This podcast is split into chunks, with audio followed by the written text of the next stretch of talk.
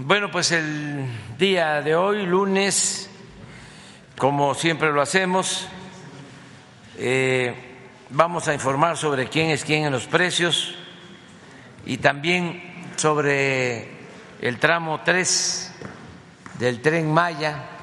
Por eso nos acompaña y nos da mucho gusto que esté con nosotros el gobernador de Yucatán, Mauricio Vila Dosal Vamos a exponer cómo vamos en este tramo y eh, posiblemente tengamos otros videos, un video más sobre obras. Eh, y ya terminamos y preguntas y respuestas en abundancia. No tanto, pero sí. Este le mando un saludo, me comprometí en Temisco, Morelos, ayer, a una pareja de ancianos respetables, mandarles un saludo, porque eh, siempre ven la mañanera. Además, son nuestros tocayos. Se llama Beatriz Luna, la señora, tiene 80 años, y Manuel Guillén, 83 años su compañero, su esposo. Entonces un saludo. Ya cumplí. Bueno, entonces vamos con Ricardo. Muy buenos días, señor presidente. Muy buenos días a todas y a todos ustedes, quienes quieren el precio de los combustibles. 22 pesos con 7 centavos fue el promedio la semana pasada de la regular por litro, 24 pesos con 20 centavos fue el promedio de la premium y la semana pasada 23 pesos con 65 centavos el promedio del litro de diésel. Con corte el 26 de enero, la mezcla mexicana de petróleo tuvo un precio de 71 dólares con 7 centavos de dólar el barril. Por tanto, el incentivo fiscal aumentó un poco esta semana, 74.2% es el incentivo para la regular, 57.2% para la premium y 99.9% para el diésel, ya le hubieran echado el otro centavito. Valero, Chevron y Acron fueron las tres marcas más careras la semana pasada, mientras que las aliadas de los consumidores fueron G500, Total y BP, que esa semana fue el más económico. Nos vamos a ver por cada tipo de combustible, de gasolina, cuál fue el lugar en que lo dieron más caro con el margen más alto. Otra vez fue Exogas, Oxogas en Isla Mujeres, Quintana Roo, tuvo un precio al público Oxogas de 23 pesos 89 centavos por litro, un margen Los Angelitos de 3 pesos con 52 centavos, comparados con los 16 centavos de margen de la franquicia Pemex en Mérida, Yucatán, no muy lejos de allí, a 21 pesos con 7 centavos. Recordemos que con esto sabemos, tenemos un referente, nos empoderamos con esa información para escoger el mejor proveedor cerca de casa, porque ya sabemos cuál es el precio alto y bajo para cada uno de los combustibles. BP eh, tiene el precio más alto para la Premium en Cancún, Quintana Roo, a 25 pesos con 5 centavos por litro, 2 pesos 79 centavos de margen, por eso tan alto el margen en el otro combustible, en la regular que vimos. Y el más barato es de Pemex en Tuxtla Gutiérrez, Chiapas, un precio al público de 23 pesos con 18 centavos, un margen de 16 centavos. Vamos ahora al diésel y en el diésel móvil en Monclova, Coahuila, con un precio de 26 pesos 29 centavos y un margen de dos pesos 24 centavos es la más cara, la más económica, Pemex en Pánuco, Veracruz, 22 pesos 74 centavos, 15 centavos de margen. Recibimos 181 eh, quejas o denuncias a través de la app de litro por litro, que la pueden descargar de manera gratuita. 253 visitas o verificaciones realizamos para responder a esas denuncias o quejas. Y hubo una gasolinera de mis paisanos en San Pancho, en San Francisco del Rincón, Guanajuato, que no se dejaron verificar en el Boulevard Josefa Ortiz de Domínguez. Déjense verificar, lo único que se ganan son multas tienen la obligación de permitir la, la verificación. No lo vamos a hacer a fuerza, pero lo que sí es que se meten en problemas y acaban pagando una multa muy alta, más de 800 mil pesos de multa. La más barata, sin tomar en cuenta el margen, la tenemos en móvil de Puebla a Puebla, 20 pesos 85 centavos y 20.94 en Cholula Puebla de la 1. Más cara la de, la de G500 de 24.69 el litro en Villa de Tutepec, Oaxaca y 24 pesos 26 centavos el litro de Valero en Zapopan, Jalisco. Para la premium, la más barata, 22 pesos 49 centavos de Soriana en Tampico, Tamaulipas, 22 pesos con 49 centavos de Servifácil en Coatzacoalcos, Veracruz, las más caras, 26 pesos con 40 centavos de Pemex en Indaparapeo, Michoacán y 26 pesos con 32 centavos de Red Petrol en Culiacán, Sinaloa. El diésel, el más barato, 22 pesos 74 centavos el litro de franquicia Pemex en Pánuco, Veracruz y 22.79 de BP en Coatzacoalcos, Veracruz. Y las más caras para el diésel 26 pesos 13 centavos de franquicia Pemex en Talpan de Allende, Jalisco, otra vez se andan volando estos de Talpa de Allende. Y 25 pesos con 79 centavos de G500 en Villa de Tutepec, Oaxaca, como pueden ver es barato, G500 está entre los tres más baratos, pero de repente no falta algún distribuidor de la misma marca que se pase de rosca. Seguimos verificando lo que son los servicios sanitarios y vamos ahora a ver cuáles son los precios del gas LP. Si hacemos un corte el 25 de enero, eh, tenemos que el precio internacional convertido a kilos y a pesos es de 22 pesos con 61 centavos y el precio promedio para las 220 regiones del país es de 19 pesos con 81 centavos por kilo. Esto es para cilindros de gas. Y ese mismo día, 12 pesos 23 centavos el precio internacional por litro y 10 pesos con 70 centavos el promedio por litro en las 220 regiones. Seguimos estando por abajo de los precios internacionales para el gas LP. Vamos a ver también que en Jalisco, en Oaxaca, en el Estado de México, en Hidalgo, en Michoacán y en Nuevo León seguimos encontrando quién expende, quiénes son aliados de los consumidores y expenden por abajo del precio máximo de su región. Un caso claro, distribuidora de gas del cañón de Totatiche, Jalisco, tiene el precio al público por litro de 11 pesos con 10 centavos, cuando el precio máximo de esa región es de 11 pesos 66 centavos, andan 50 centavos por abajo del precio precio máximo. Y en el caso de cilindros de gas, eh, tenemos ejemplos de aliados de los consumidores en Jalisco, en Estado de México, en Guanajuato. Un claro ejemplo, Gas Butepep de Zapotlanejo, Jalisco, tiene el precio al público de 20 pesos 26 centavos por kilo, cuando el precio máximo es de 21 pesos con 4 eh, centavos, casi un peso de diferencia, unos centavos de ahorro hicimos 827 visitas o verificaciones expendedores de gas, inmovilizamos seis vehículos que encontramos que estaban descalibrados y eh, inmovilizamos 5.2% alto esta semana que pasó de cilindros en mal estado. Recuerden, no importa que se vean chaineaditos por fuera muy pintaditos los cilindros, hay que voltearlos y ver abajo que no estén picados, esa es la base de la seguridad, y checar la válvula, a simple vista se pueden ver desperfectos, si está en mal estado el cilindro, no lo reciban, hay más proveedores, que venga otro y les entregue uno que no solo esté pintadito, que eso es lo de menos, sino que se encuentre en, bien estado, en buen estado. ¿Cuáles son los precios de la semana pasada de los 24 productos de la despensa a nivel nacional?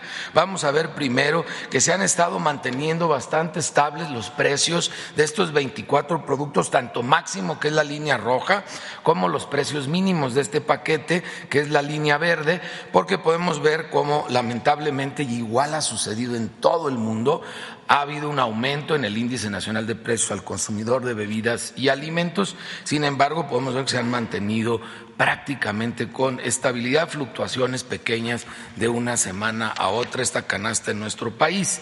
Y vamos a ver cómo son los comportamientos de los principales participantes o jugadores de este mercado a, a nivel nacional. En esta gráfica primero tenemos una raya que es cuando se firmó el PASIC en mayo del año pasado, el APESIC para diferenciarlo, que fue el acuerdo más amplio que se tuvo para reducir los precios y combatir la inflación, la carestía eh, en, estos 24 productos, que esto fue en octubre del año pasado, y tenemos una raya transversal que son los 1.039 pesos que eh, se estableció como un promedio razonable eh, del precio de este producto y que de preferencia no lo sobrepasaran. Afortunadamente, estas últimas dos semanas pueden ver que ninguna de las grandes cadenas sobrepasa los 1.039 pesos en el promedio nacional para estos 24 productos, los mismos 24 productos desde Mérida hasta Tijuana y el más caro es HEB, pero en mil treinta y cinco pesos el promedio. Le sigue Ley en mil tres pesos el promedio de los 24 productos. Los mismos 24 productos en Chedraui baja significativamente a 968 pesos. Soriana 962 pesos, están ahí muy cercanos Chedraui y Soriana. Walmart en 952 pesos y el que se ha mantenido continuamente a la baja, son los precios más bajos en el mercado en las últimas fechas, es Bodega Aurrera en 911 pesos, que es también parte del grupo Walmart. Vamos a ver por zonas rápidamente. La semana pasada Walmart Express en eh, Magdalena Contreras, aquí en la Ciudad de México, tuvo el precio más alto, mil treinta y siete pesos con veinte centavos, mientras que Bodega ahorrará el precio más bajo en León, Guanajuato, allá mis paisanos panzas verdes, pueden encontrarlo en 889 pesos con 60 centavos. Nada más la central de abastos de Iztapalapa en 917 pesos con 70 centavos también de los más económicos de esta región y en la región de la zona centro-norte el más caro central de abastos de Durango ya tiene rato ahí, lamentablemente, en mil cincuenta y cinco pesos con diez centavos, mientras que el más económico es Mega Soriana de Morelia, Michoacán, en 918 pesos con cuarenta centavos. Y en la zona norte, la central de abastos de Monterrey, la más cara, mil treinta pesos con ochenta centavos. Y Mercado Soriana, La Sierra, en Chihuahua, Chihuahua, 908 pesos con cuarenta centavos, el más económico. Aún el de la central de de Monterrey abajo de los 1039, aunque sea el más alto de la región, muy bien con ese precio. Y eh, por último, en la zona sur-sureste, el más caro es la central de abastos de Mérida, también lleva mucho tiempo ahí, siendo los más caros en la región, en 1.080 pesos con 86 centavos, y Soriana Super en Cancún, Quintana Roo 913 con 40 centavos, la opción más económica por estos 24 productos. Recuerden, el sello amarillo cuida su bolsillo, quiere decir que la báscula, que la bomba está calibrada.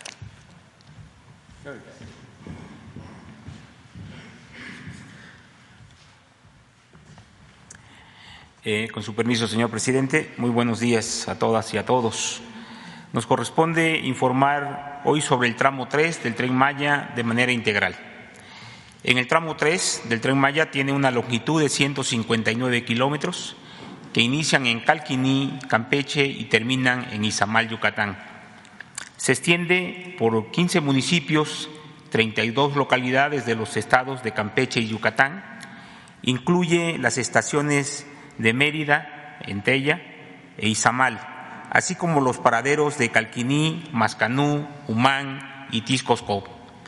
En las, en las mediciones del municipio de Tella se prepara una cochera para resguardo de los trenes y una base de mantenimiento para la vía. El tramo 3 requerirá un total de 492 mil metros cúbicos de balasto, 404 mil piezas de durmientes y 30 mil toneladas de riel. Para mayor avance en el suministro de insumos, en el tramo 3 se cuenta con una fábrica de durmientes en Poxilá, municipio de Humán, Yucatán. Además, en Puerto Progreso avanza la construcción de cuatro duques de atraque para agilizar el desembarque del balasto y del riel. También se construyen 372 obras complementarias entre los pasos vehiculares, peatonales y de fauna y obras de drenaje transversal, viaductos y obras inducidas. Quiero destacar que en el tramo 3 inicia la vía doble electrificada del tren Maya. Aquí nuestro reconocimiento a la Comisión Federal de Electricidad por todo el esfuerzo, la capacidad de tanto del director y de los técnicos de la Comisión Federal para que lleguemos a tiempo con la electrificación que va a alimentar eh, todas las catenarias del tren Maya. Comienza en Mérida y se extiende a lo largo de casi 700 kilómetros por los tramos 3, 4, 5 y 6 hasta llegar a Chetumal. Por ello se realizan 55 proyectos mayores de infraestructura, de los cuales dos son centrales de generación de, electricidad y 53 son obras relacionadas con la construcción de siete subestaciones eléctricas tractoras. Con todas estas obras se tendrá resuelta la operación eléctrica del tren Maya, pero también se garantiza el abasto eléctrico en la península de Yucatán para que la población no vuelva a sufrir de apagones. Como parte de la responsabilidad con el medio ambiente, es preciso resaltar que la funcionalidad eléctrica del tren Maya permitirá disminuir eh, emisiones contaminantes y, por otro lado, en el tramo 3, la obra del tren Maya genera actualmente 11.000 empleos. Además, en las localidades del, tramo 3, por donde pasará el tren, se llevan a cabo 107 obras, eh, obras sociales y casi 4.000 acciones de vivienda, la cual es adicional a los beneficios de los programas de bienestar. A través del programa de mejoramiento de zonas arqueológicas en el tramo 3, se intervienen los sitios de Chaltún y las seis zonas arqueológicas de la Ruta Put, incluida Uxmal. Otra particularidad en el tramo 3 es que con el tren Maya se rescata la zona del Parque La Plancha, en Mérida, que por años estuvo en desuso y ahora brindará beneficios ambientales y de recreación. Además, en la zona de Uxmal está programado uno de los hoteles Tren Maya, así como la creación de un parque natural y que hay que recargarlo, forma parte de la responsabilidad que el tren Maya tiene con el medio ambiente. La fabricación de los trenes continúa en la planta de Ciudad Sagún Hidalgo, donde se generan otros 11.000 empleos y en general en el tramo 3 las obras avanzan a buen ritmo y sin descanso para cumplir el compromiso de inaugurar el tren Maya en diciembre del 2023. Es cuanto, presidente.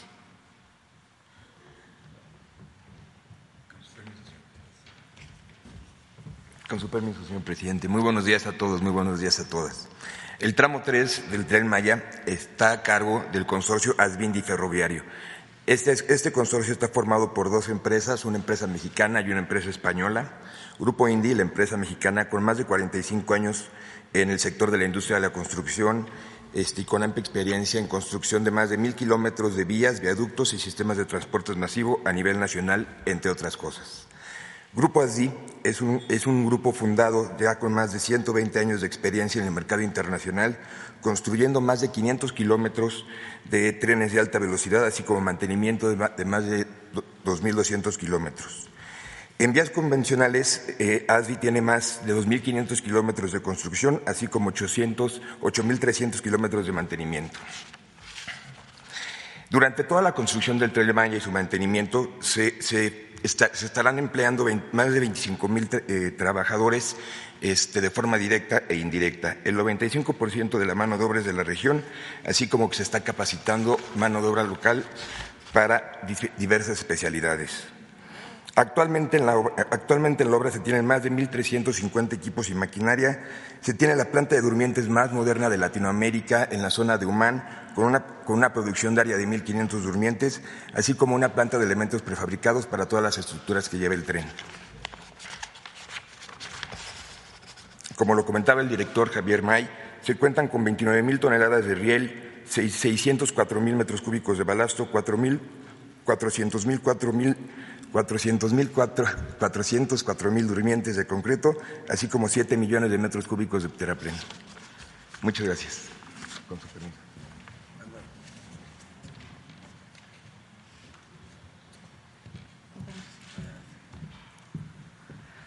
Muy buenos días a todos. El día eh, de hoy, y de acuerdo con eh, las instrucciones del señor presidente, les vamos a platicar un poco más del diseño. Hemos hablado de que este tren es un tren para México, hecho en México. Y aquí vemos el equipo de diseño, que es el único en el mundo ferroviario que existe con una capacidad tan grande y de tantos profesionales participando en el mismo.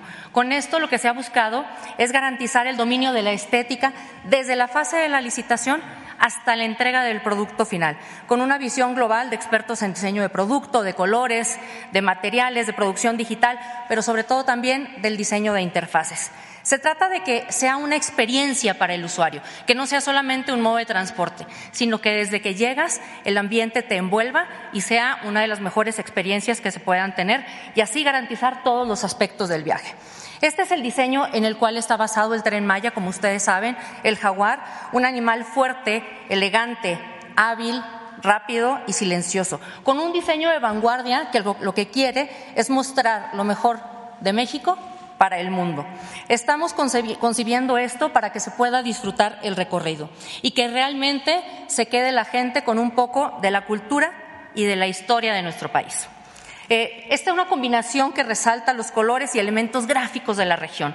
Todos los colores, todas las texturas, todos los textiles, todos los elementos que se encuentran en el tren están relacionados con la historia de la cultura maya en el país. La siguiente, por favor. Aquí vemos, habíamos platicado un poco del tren estándar, eh, en donde participaba un equipo de diseñadores de interiores, pero también con arquitectos de grande experiencia, inspirados por paisajes acuáticos y formas orgánicas. Es un tren cómodo, accesible y sobre todo también inclusivo.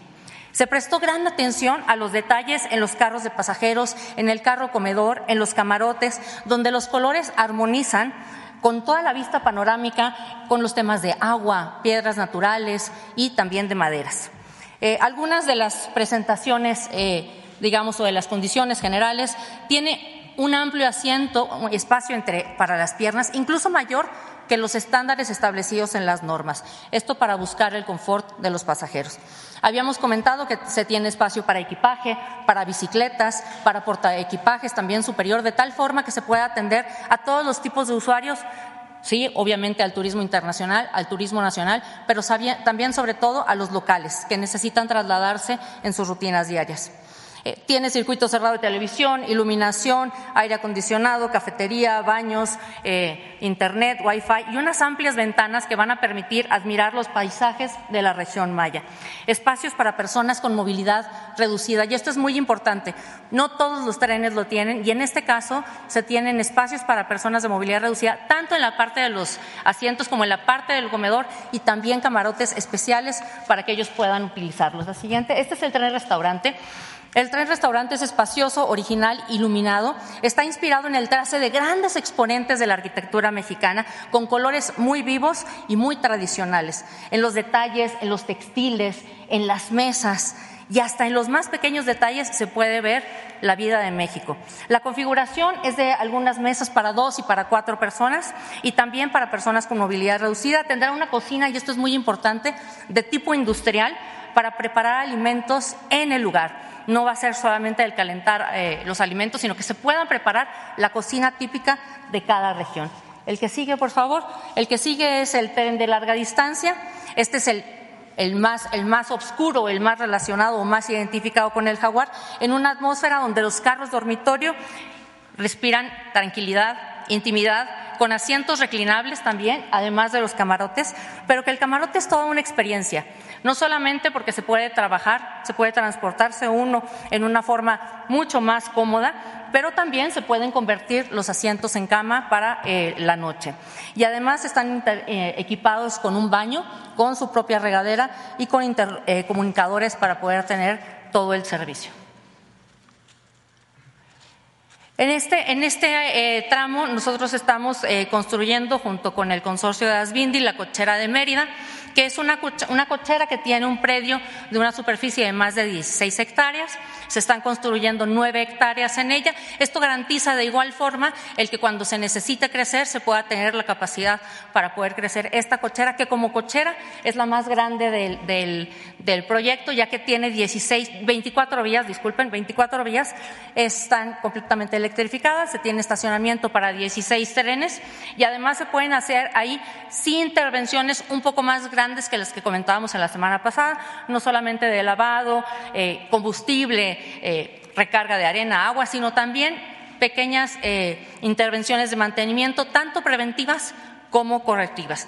Se tiene una playa, eh, una, eh, playa de vías con una vía ladero para conexión con la vía general, vía de mango para maniobras, tres vías sobre pilarillos para las operaciones de mantenimiento menor, 16 vías para estacionamiento de los trenes y esta cochera cuenta con el mayor número de vías en el proyecto. Es un proyecto, en este, la siguiente por favor que ya está generando empleos tanto directos como indirectos en la parte de construcción y que lo seguirá haciendo en su parte de operación, buscando también dar el mantenimiento del material rodante, así como los sistemas de vías, señalización y, telecomunicaciones. Muchas gracias.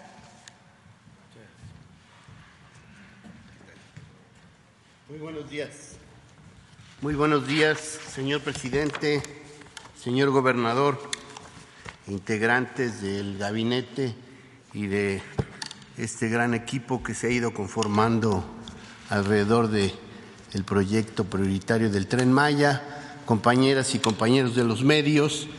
Eh, como ustedes saben, el Tren Maya es un proyecto que se hace cargo de la pertinencia cultural y de la sustentabilidad ambiental y social de esta magna inversión.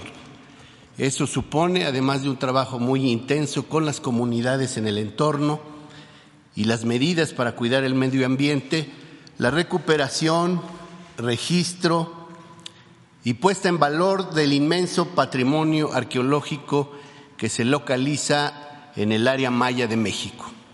Por lo que hace al tramo 3, que corre de Calquiní hasta Izamal, sabíamos desde un principio que iba a ser uno de los tramos con mayor cantidad de vestigios. Por eso el presidente nos pidió hacer énfasis especial en este tramo cuya densidad por lo que hace a materiales arqueológicos solo es equiparable al tramo 7 en donde ahora nos encontramos haciendo un trabajo de gran importancia. En el tramo 3 quiero felicitar el esfuerzo que han hecho los compañeros arqueólogos, por supuesto también antropólogos físicos y profesionistas en general, que han podido recuperar información de 7.256 estructuras de carácter inmueble, desde cimentaciones, caminos antiguos,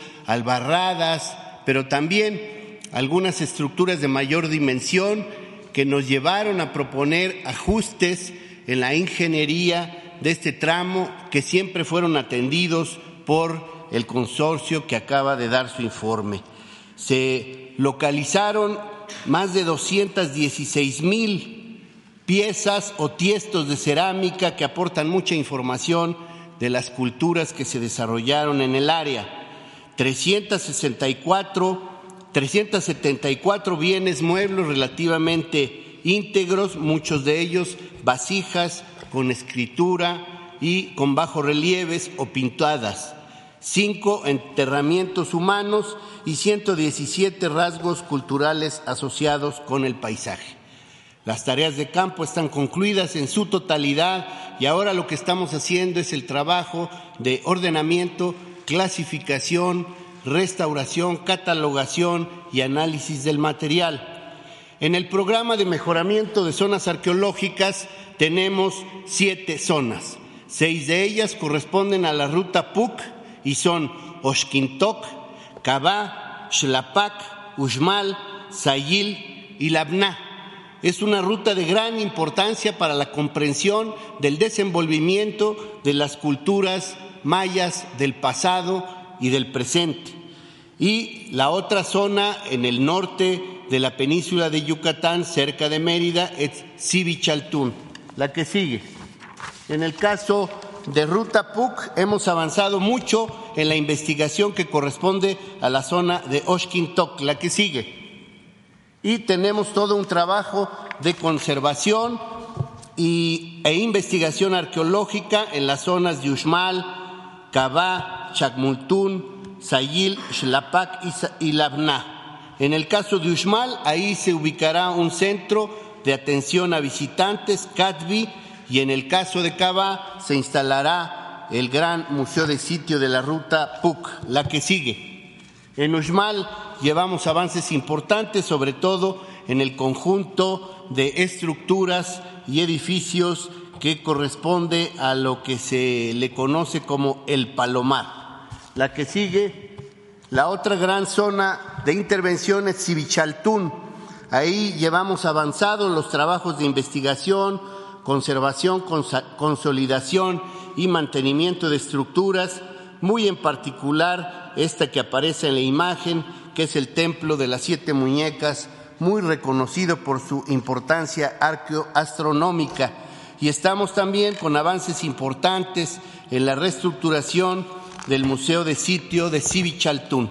Para concluir, comentarles que en este tramo hemos tenido hallazgos de mucha relevancia quiero destacar estos tres que se han dado a conocer en conferencias previas, la, escultura de este guerrero decapitado en Oshkintok, la estela dual que se localizó en Uxmal, con la figura de una deidad masculina de un lado y, y femenina del otro lado, y muy recientemente en la estación Mérida, que se encuentra en Tella, se localizó una ofrenda con este tipo de vasijas que tienen escritura y bajo relieves de enorme elegancia. Es cuanto.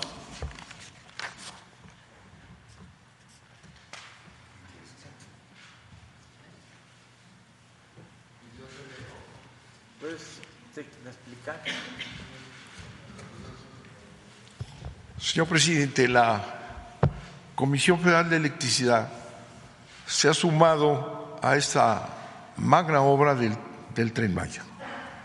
Vamos a presentar en un video las diferentes acciones que ha tenido que tomar esta empresa, tomando en consideración que se trata de construir todo un sistema eléctrico en la selva de la península. Es una obra magna, veremos el tamaño que representa. Si tuviéramos que construir otra vez, la ciudad de Mérida, que tiene una población de medio millón de personas o más, lo que se está construyendo en la selva de la península es equivalente. Tenemos también eh, la construcción de dos grandes centrales eléctricas para generar electricidad que va a resolver el impulso de toda la península durante los próximos 50 años. Y además existe la toda una infraestructura para llevar el gas que es tan importante para el desarrollo de este nuevo eh, pedazo del país que va a tener un desarrollo extraordinario. Se está ampliando un gasoducto que trae gas de, de Texas, el gas más barato del mundo, que va a ampliarse hasta la zona de Coatzacoalcos para bajar en esa zona después de dos bocas y de esa manera unirse al antiguo, al antiguo gasoducto, el Mayacán, eh, de nombre Mayacán, que era muy reducido, era telescópico, se iba, se iba limitando al ir avanzando, se va a ampliar totalmente de tal manera que pueda llevar una cantidad del doble o triple de lo que se había planeado con el antiguo sistema de gasoductos. Es una verdadera transformación en, eh, el sur del país. Comentaba hace un rato con el presidente, eh, México, México ha crecido de una manera desigual. El norte crece, el centro crece, el bajío crece, y sin embargo, tradicionalmente el sur-sureste se ha venido rezagando. Este rompimiento que establece dos Méxicos, el México que crece y el México que se va abandonando y aislando, se va a transformar con esta magna obra que combinada con el, eh, el, este, de Tehuantepec va a dar una verdadera transformación en el sureste y va a reequilibrar lo que era un país roto, dos Méxicos, el México del norte y el México del sur. Esta obra tiene un significado extraordinario para el país. Presentamos entonces el documento que será grabado aquí en ese momento. Muchas gracias.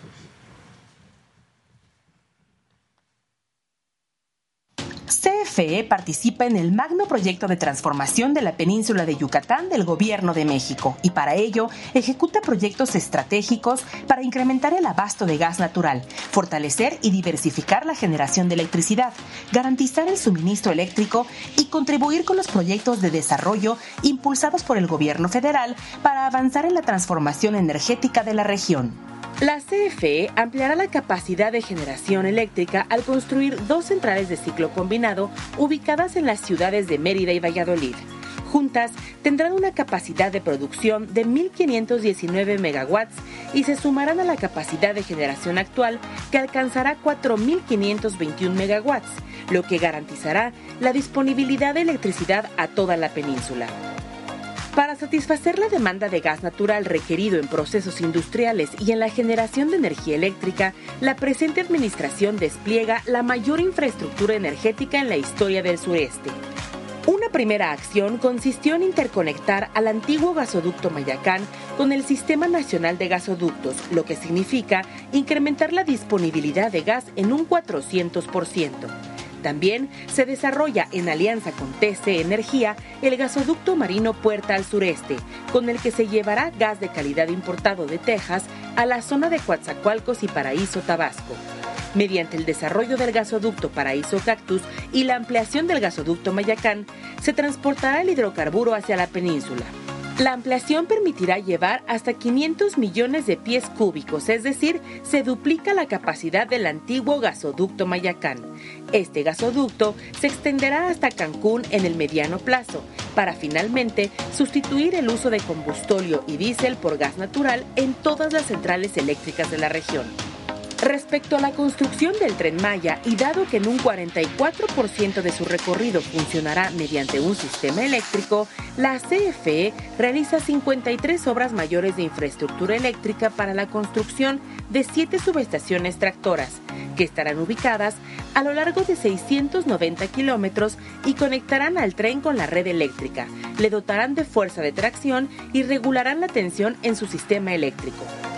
Para llevar la electricidad a 170 servicios que se requieren en la operación del tren Maya, la CFE lleva a cabo la construcción y tendido de 556 kilómetros de líneas de media tensión. Instala 5.563 postes e incrementa la capacidad en las subestaciones eléctricas Canacín, Tulum e Insurgentes. Adicionalmente, la Comisión Federal de Electricidad instala la central fotovoltaica Nachicocom en terrenos propios con una capacidad de generación de 7.5 megawatts. Esta central proporcionará electricidad al sistema de transporte público eléctrico que dará movilidad a los usuarios desde las dos estaciones del tren Maya, ubicadas a las afueras de Mérida, hacia el interior de la ciudad. La infraestructura eléctrica instalada para proporcionar energía al tren Maya equivale a instalar nuevamente un sistema eléctrico como el de la ciudad de Mérida.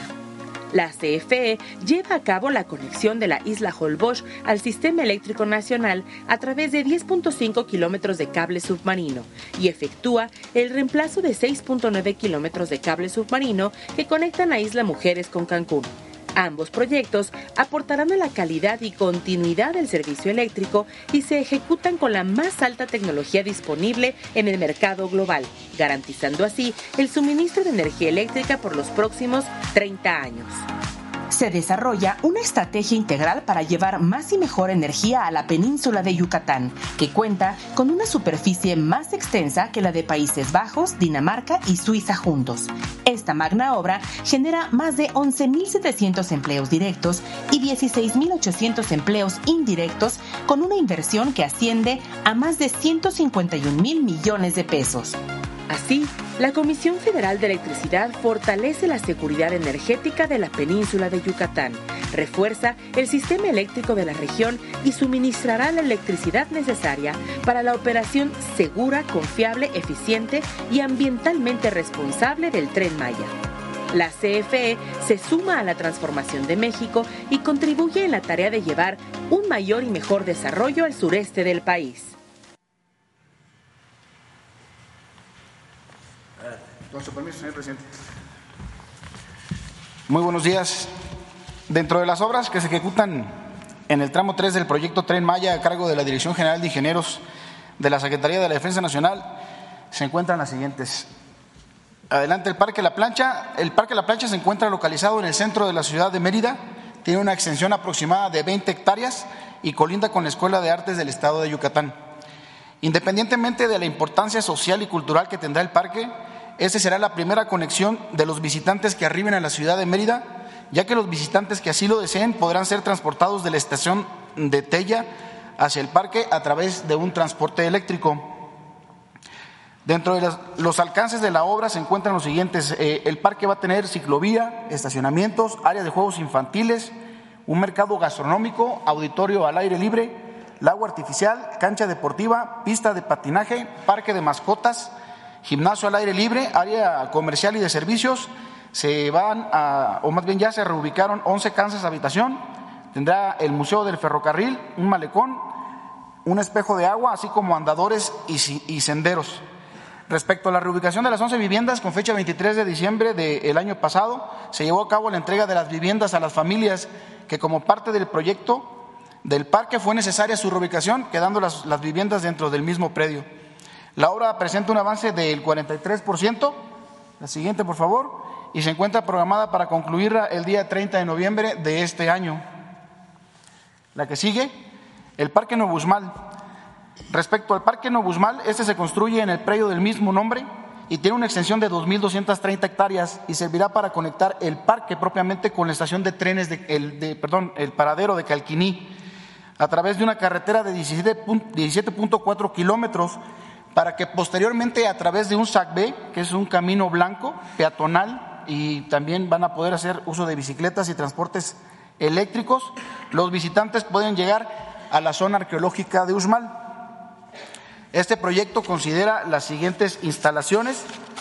Eh, va a tener obviamente el mejoramiento de los caminos que ya mencioné, va a haber vialidades interiores, se va a construir una, un centro de transporte modal, va a tener un acceso monumental, va a haber andadores y también va a tener una barda perimetral. Se van a restaurar también las áreas naturales, ya que está considerada como área natural protegida.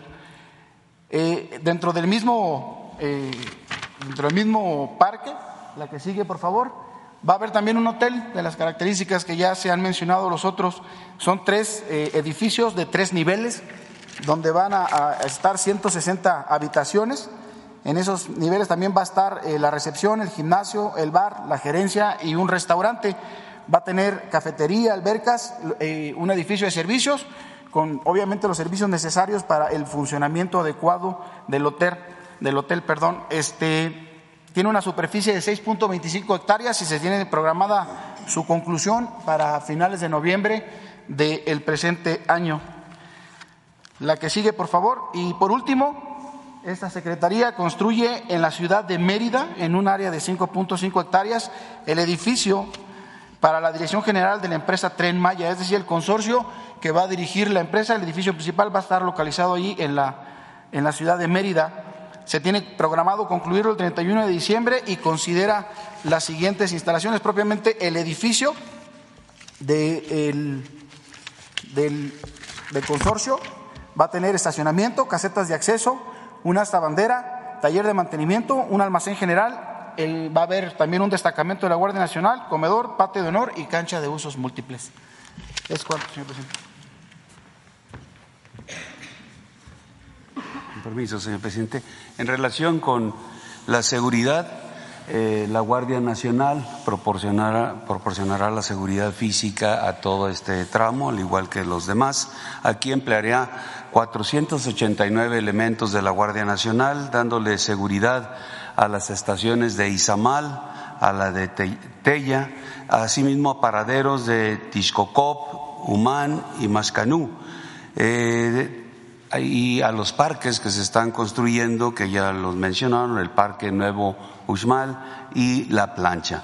Asimismo, eh, pues en las zonas arqueológicas estarán presentes, en los hoteles, a bordo de los eh, trenes, eh, dando seguridad a las cocheras, a los talleres, a las instalaciones administrativas y operativas que, hacen, que harán funcionar el tren. Y será apoyado este personal con los helicópteros que se destinarán para incrementar el, ámbito de la seguridad, así como el empleo de drones, que se encargarán principalmente de dar eh, recorridos por lo que es el derecho de vía y vigilancia desde el aire de todas las instalaciones que se incluyen en el proyecto. Gracias. Con su permiso, señor presidente. Muy buenos días tengan todos ustedes. Pues primero que nada agradecer el trabajo coordinado que realizamos todos los días con el gobierno eh, federal y platicarles un poquito y hacer pues ahora sí que como una recopilación de estos importantes proyectos.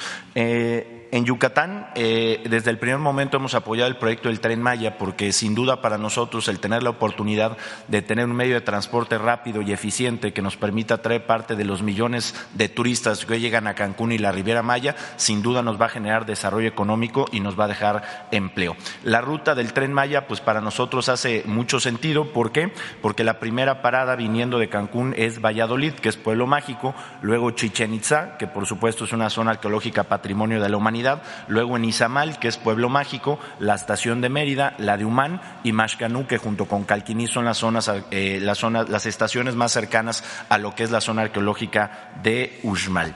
Siguiente, por favor.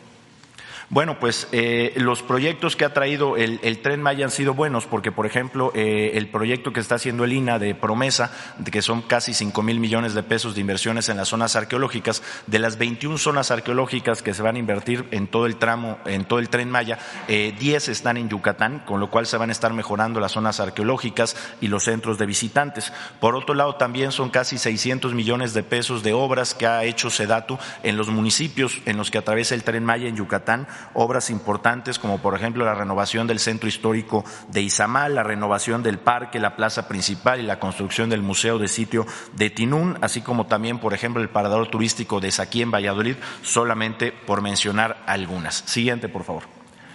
Eh, algo que es un gran anhelo, o era un gran anhelo para las y los yucatecos, era que en la exestación de ferrocarriles que se encuentra en Mérida, Yucatán, un terreno de 22 hectáreas, ya con lo que es la Escuela de Artes de Yucatán, que se encontraba en abandono este terreno. Y para que ustedes ubiquen, pues este terreno está eh, de manera paralela de lo que es el Paseo de Montejo, a cuatro cuadras, en una zona que es eh, turística 100%. Y bueno, con el apoyo del presidente y de la Secretaría de Defensa se está construyendo, como ya se mencionó el Gran Parque de la Plancha. Este parque, pues además de ser un gran espacio de convivencia familiar para las y los yucatecos, de ser un pulmón también dentro del centro de la ciudad, pues se va a convertir también en un atractivo turístico. Como ya se mencionó, pues va a tener un anfiteatro para diez mil personas, lago con fuente, mercado gastronómico, áreas de juegos para niños de todas las edades, un andador techado que va a recorrer todo el parque y por supuesto también la estación del Jetram que en un momento les vamos a platicar.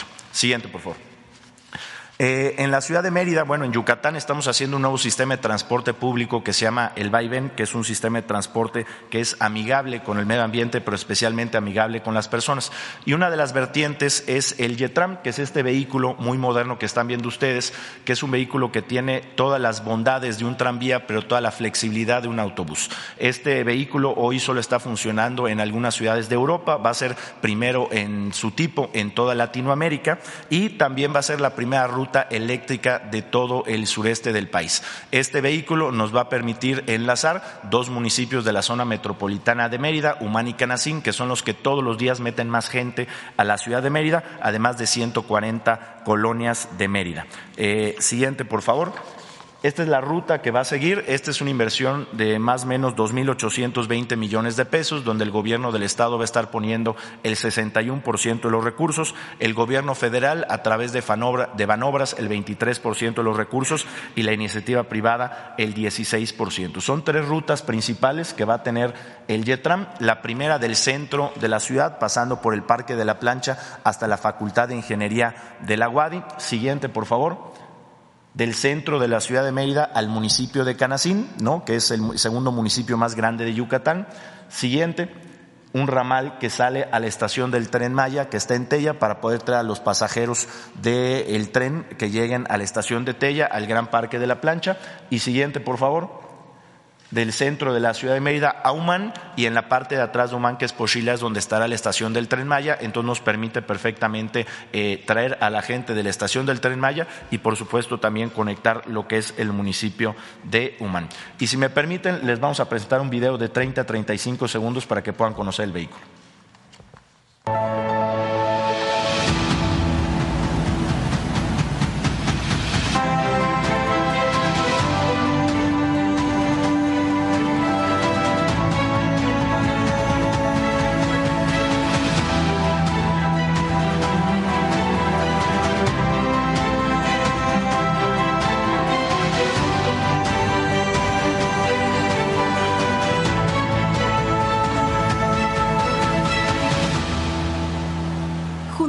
Transformemos Yucatán, Gobierno del Estado.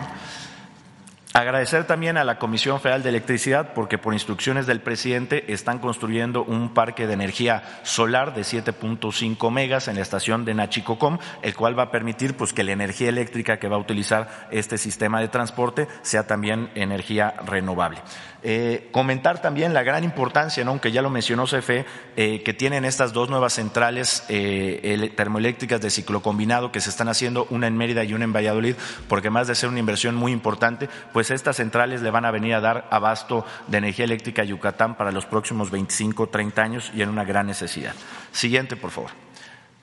Y el tema del gas natural, que con esta inversión que ya explicó muy bien eh, el director de la CFE, pues eh, se cierra una brecha ¿no? que hay entre el sureste del país y el centro y el norte. ¿no? Se habla mucho, por ejemplo, de que los estados del norte eh, crecen, los estados del Bajío y que los del sureste no, pero también esto se ha dado a lo largo de los años por una falta de desigualdad en infraestructura. Para nosotros hoy el tener gas natural esto estamos en el año 2023, seguramente esta hora va a terminarse en el año 2024, cuando, por ejemplo, en el estado de Nuevo León tienen gas natural desde 1940, pues habla de esa brecha que hoy se está cerrando. Para nosotros, el que hoy las centrales termoeléctricas que existen en Yucatán y las nuevas puedan trabajar con gas natural, pues a mediano plazo van a hacer que las tarifas de energía eléctrica que pagamos las y los yucatecos en nuestras casas, en nuestros negocios, bajen, con lo cual podamos ser también mucho más competitivos, porque hoy nos pasa mucho que cuando cuando quieren venir las grandes empresas nacionales o extranjeras, les gusta mucho el sureste del país, les gusta mucho Mérida, la calidad de vida, la seguridad, pero cuando se habla de costos de producción y los costos de energía, muchas veces nos quedamos fuera de la jugada por no tener esto. Así que sin duda este es un gran proyecto que le viene a dar viabilidad al Estado de Yucatán para los próximos años. Siguiente, por favor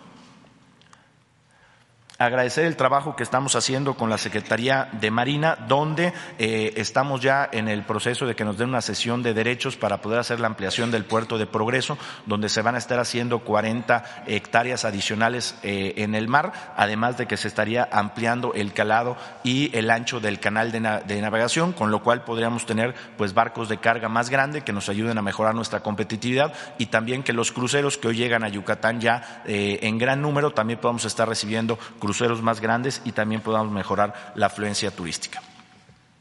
Pues eso sería todo de mi parte, señor presidente. De nueva cuenta agradecer el trabajo eh, de manera coordinada y respetuoso que desarrollamos cada quien en el ámbito de las facultades que nos da la ley y por supuesto que desde Yucatán muy contentos de poder poner nuestro granito de arena para que a las y los yucatecos les vaya mejor, pero también para que a México le vaya mejor. Muchas gracias. Muy bien, muchas gracias. Eh, a todos, a Mauricio. Eh, tenemos todavía dos videos. Este, hay bastante información. Tren Maya, reporte integral tramo 3, 30 de enero de 2023. El tramo 3 del tren Maya inicia en Calquiní, Campeche y termina en Izamal, Yucatán. Se extiende por 15 municipios y 32 localidades a lo largo de 159 kilómetros, de los cuales 60 son de vía doble electrificada.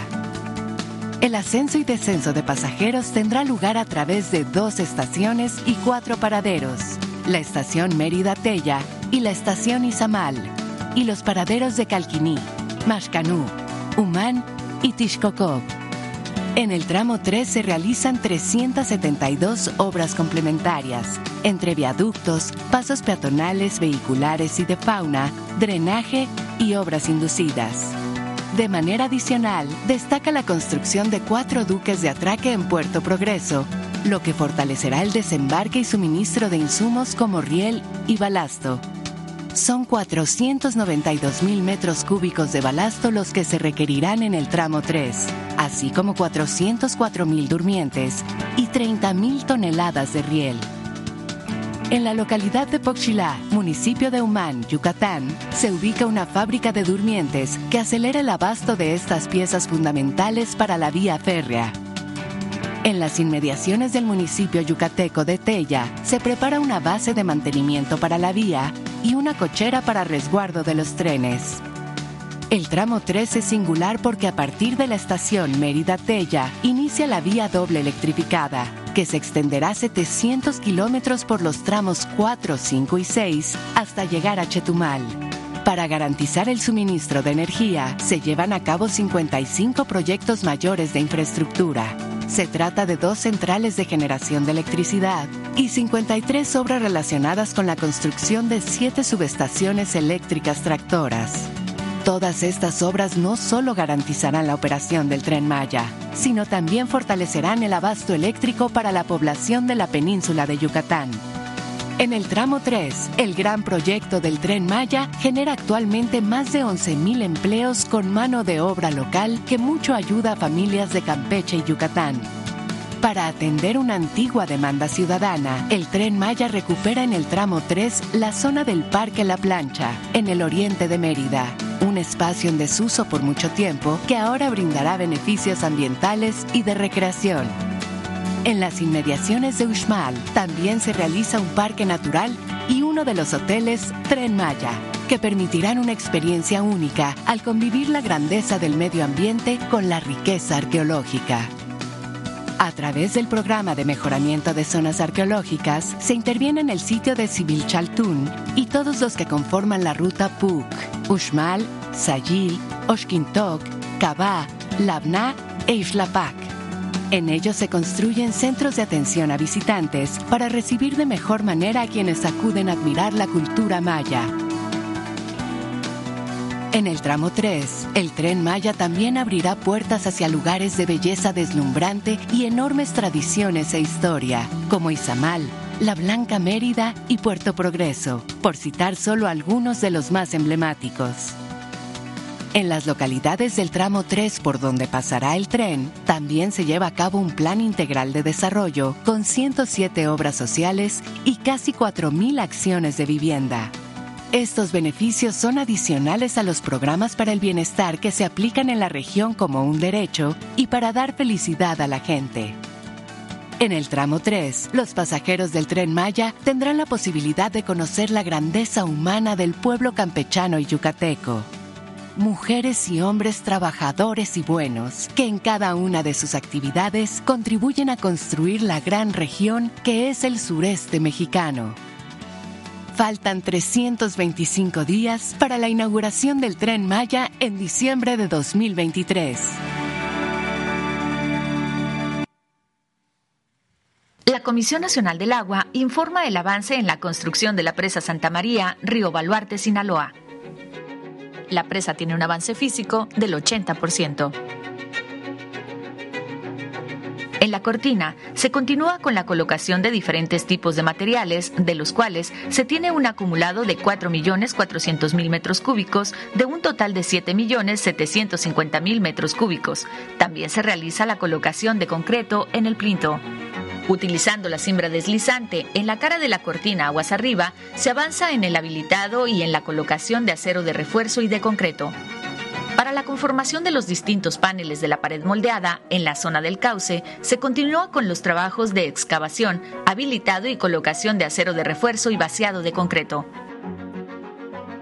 En el vertedor 1 en canal de descarga se lleva a cabo la colocación de tubería de drenaje, así como el colado de losa de piso, anclaje sobre taludes, así como la carga y retiro de materiales producto de la excavación.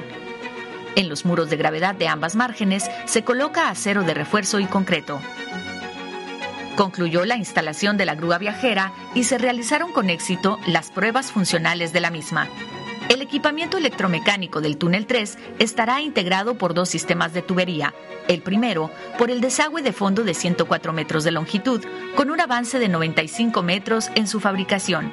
Y el segundo, para la obra de toma de 300 metros, con un avance de 136 metros.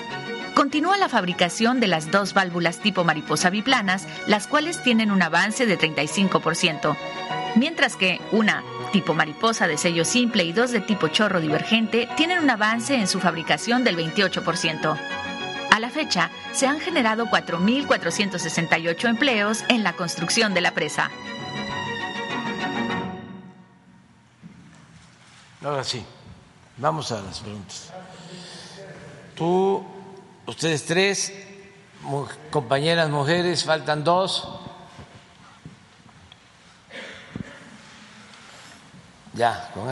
Gracias, presidente. Buenos días. Dalila Escobar de Proceso. Primero, bueno, pues lo que tiene que ver con todo esto que ha surgido en torno al eh, juicio de Genaro García Luna, pero lo que está relacionado también específicamente con el expresidente Felipe Calderón.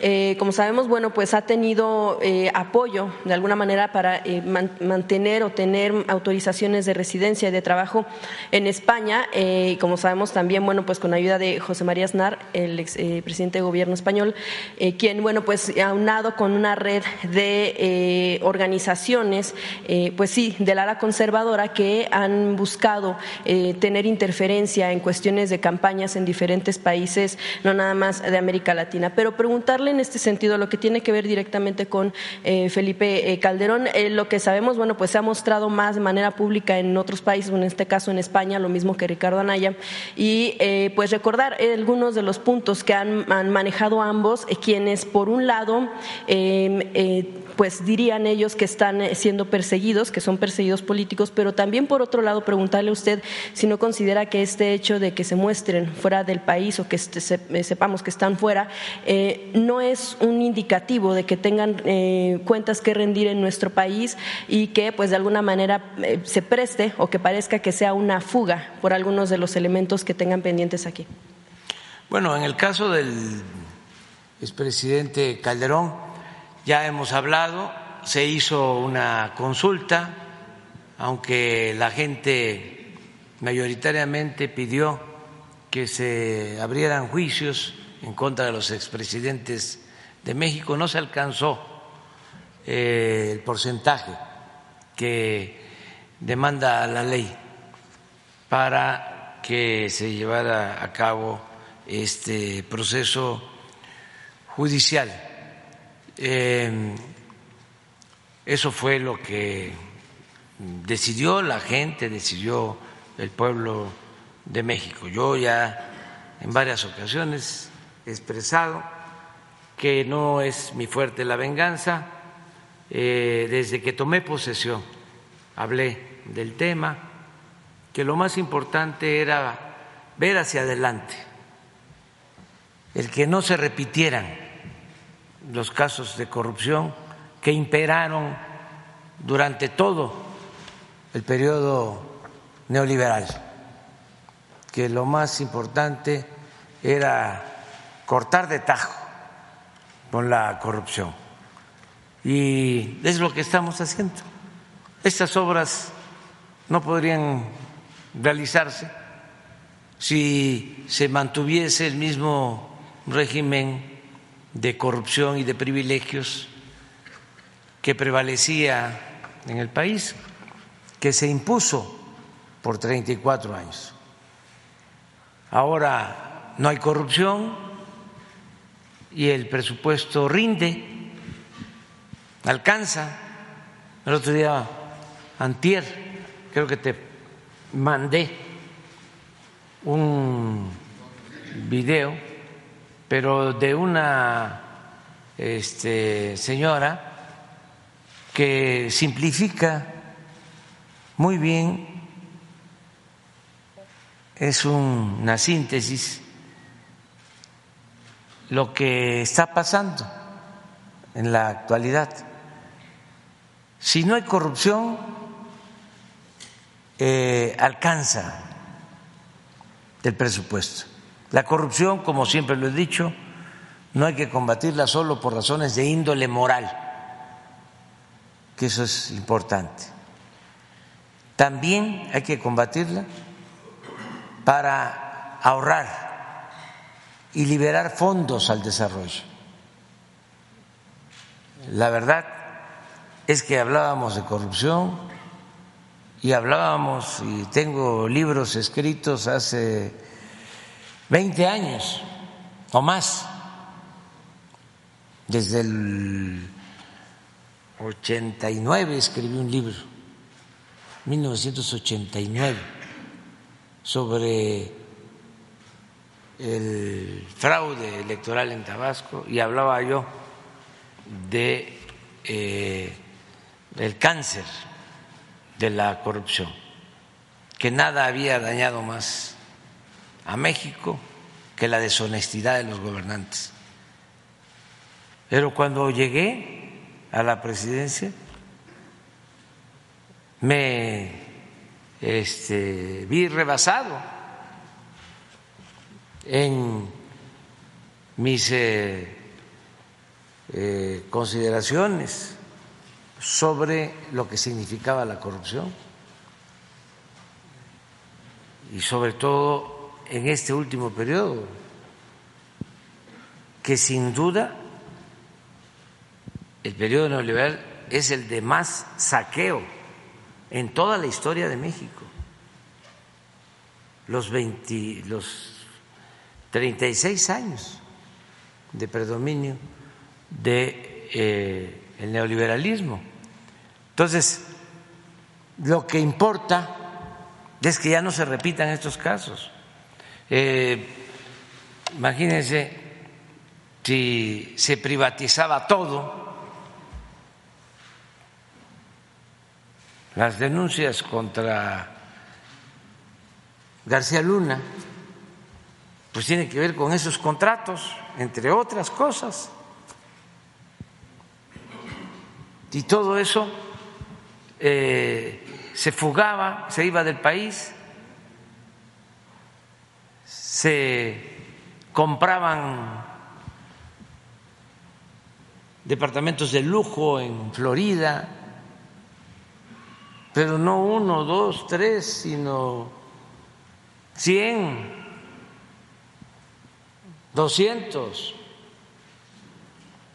Y en los paraísos fiscales se iba el dinero del presupuesto, del dinero de los mexicanos. Entonces, sí, hay juicios, en el caso de García Luna, pues este está abierto el juicio en Nueva York y hay otros casos también que se están eh, tratando en la Fiscalía General de la República. En, algún momento Calderón había mencionado que existían seis carpetas de investigación y para preguntar si se aclaró esta situación, si existen. Existen eh, carpetas de investigación, pero no eh, en contra del presidente Calderón, sino de García Luna. Ahí ya lo mencioné incluso una denuncia del gobierno de México en Florida por cerca de 700 millones de pesos, perdón, de dólares, sí, atribuida, atribuida a él, a su grupo. Este, eso está ahí. Y también la Fiscalía tiene abierta investigaciones. Sin embargo, pues creo que las autoridades están esperando el resultado de este juicio de Nueva York. Sí, justo sobre eso le, quería preguntar si va a depender del resultado que se da ya saber si en México se va a seguir un juicio o si, o si México habrá, abrirá su, pro, su propio juicio en, torno a estos funcionarios y también, bueno, pues usted ha mencionado en diferentes ocasiones, aunque las consultas no han sido vinculatorias, eh, se han tomado como referencia para tomar algunas decisiones. ¿Por qué esperar a que Estados Unidos eh, defina si García Luna es eh, culpable o no y que esto arrastre en todo caso a Calderón? ¿Y por qué no en México se inicia el propio juicio? Hay que esperarnos porque, miren, ya hablé de lo de la consulta. Lo propuse en mi toma de posición. Dije, solo si el pueblo de México lo decide en una consulta. Y para que esa consulta fuese vinculatoria se necesitaba el 40% de participación de los ciudadanos. No se alcanzó ese 40%.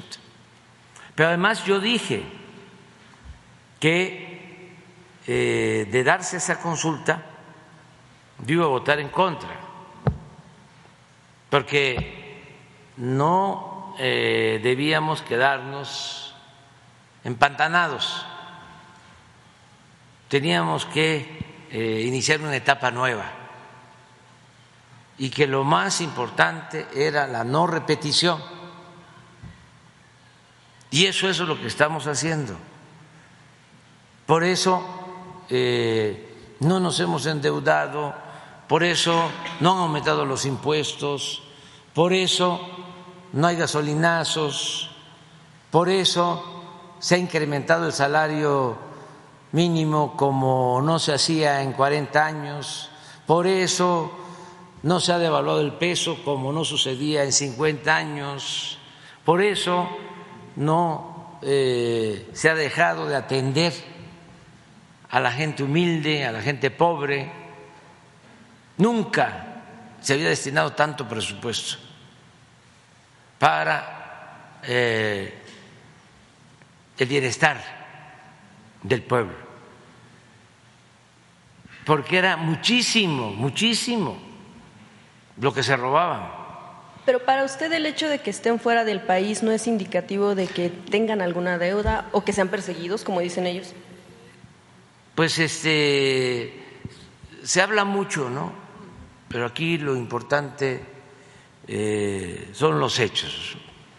Lo que cuentan son los hechos. Nosotros no perseguimos a nadie, repito, no es mi fuerte la venganza y eh, también eh, hay un tribunal popular y la gente está muy consciente del daño que ocasionaron quienes gobernaron durante el periodo neoliberal. Ese también es un castigo, es una condena. Ellos a lo mejor nunca pensaron de que iba a haber un despertar ciudadano, una revolución de las conciencias, porque la verdad no son palabras, no es retórica, no es demagogia. Antes eh, los corruptos ni siquiera perdían su respetabilidad. Se veía como algo normal. Hasta había quienes les decían a los hijos, estudia para que cuando seas grande seas como don fulano, un reverendo ladrón.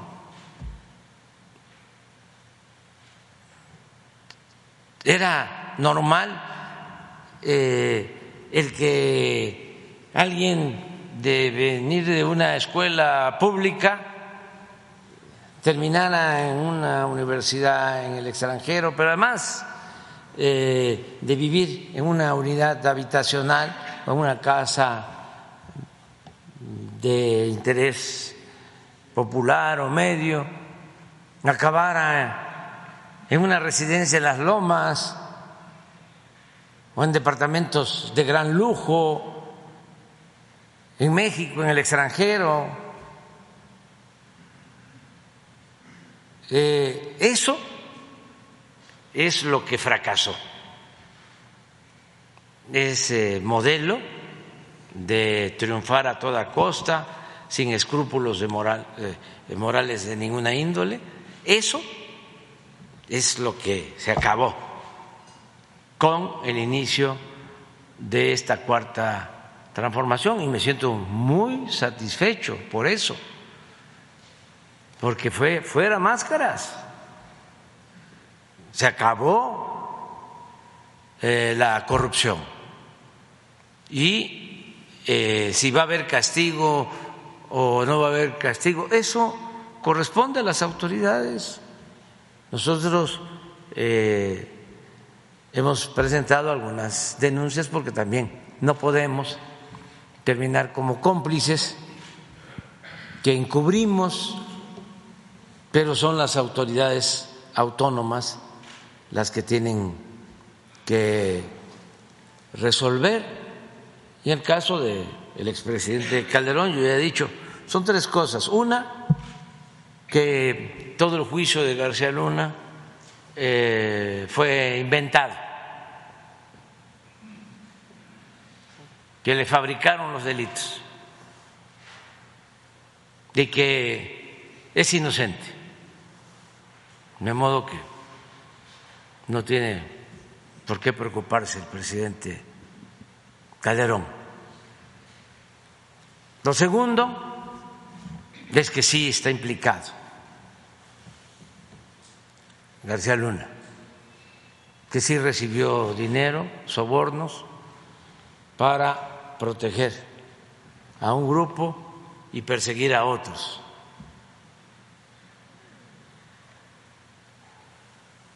Pero no lo sabía Calderón.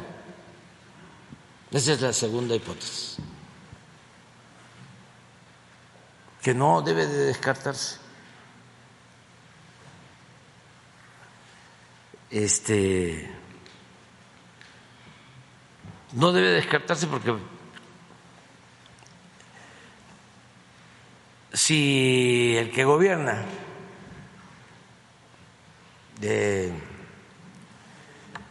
no le importa mucho cómo se mueven sus servidores públicos, cómo actúan, si no están pendientes.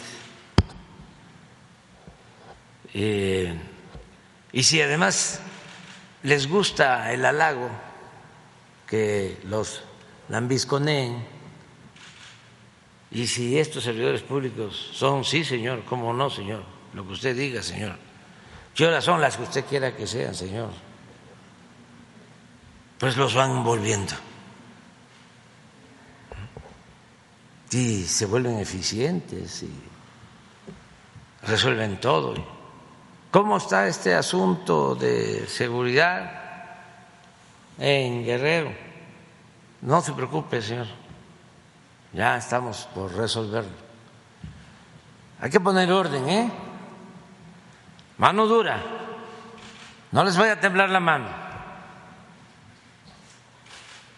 Y mano dura. Y no les temblaba la mano.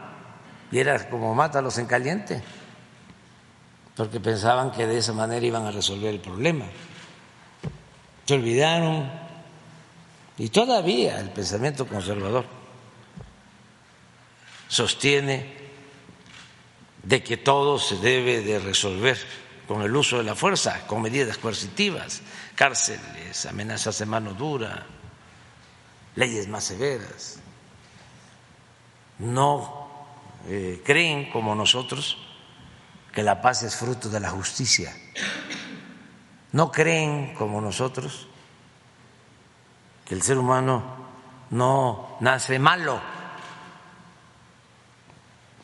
que no es malo por naturaleza, sino que son las circunstancias las que llevan a algunos a tomar el camino de las conductas antisociales. Por eso no atienden las causas, el origen de la violencia. Por eso, hasta el ex rector, imagínense qué vergüenza, narra, diciendo, ninis, él fue el que acuñó lo de ninis, o lo trajo, porque ya se manejaba en otras partes del mundo para tratar de manera despectiva a los jóvenes, ninis, ni estudian ni trabajan, y nunca hicieron nada por los jóvenes, porque esa era su concepción, es su pensamiento conservador, retrógrada. Entonces, la segunda hipótesis pues es esa. Eh, así como el dinero llama dinero, el pensamiento conservador llama al pensamiento conservador, o sea, se van agrupando, se van eh, uniendo, se van identificando en ese pensamiento, en esa idea.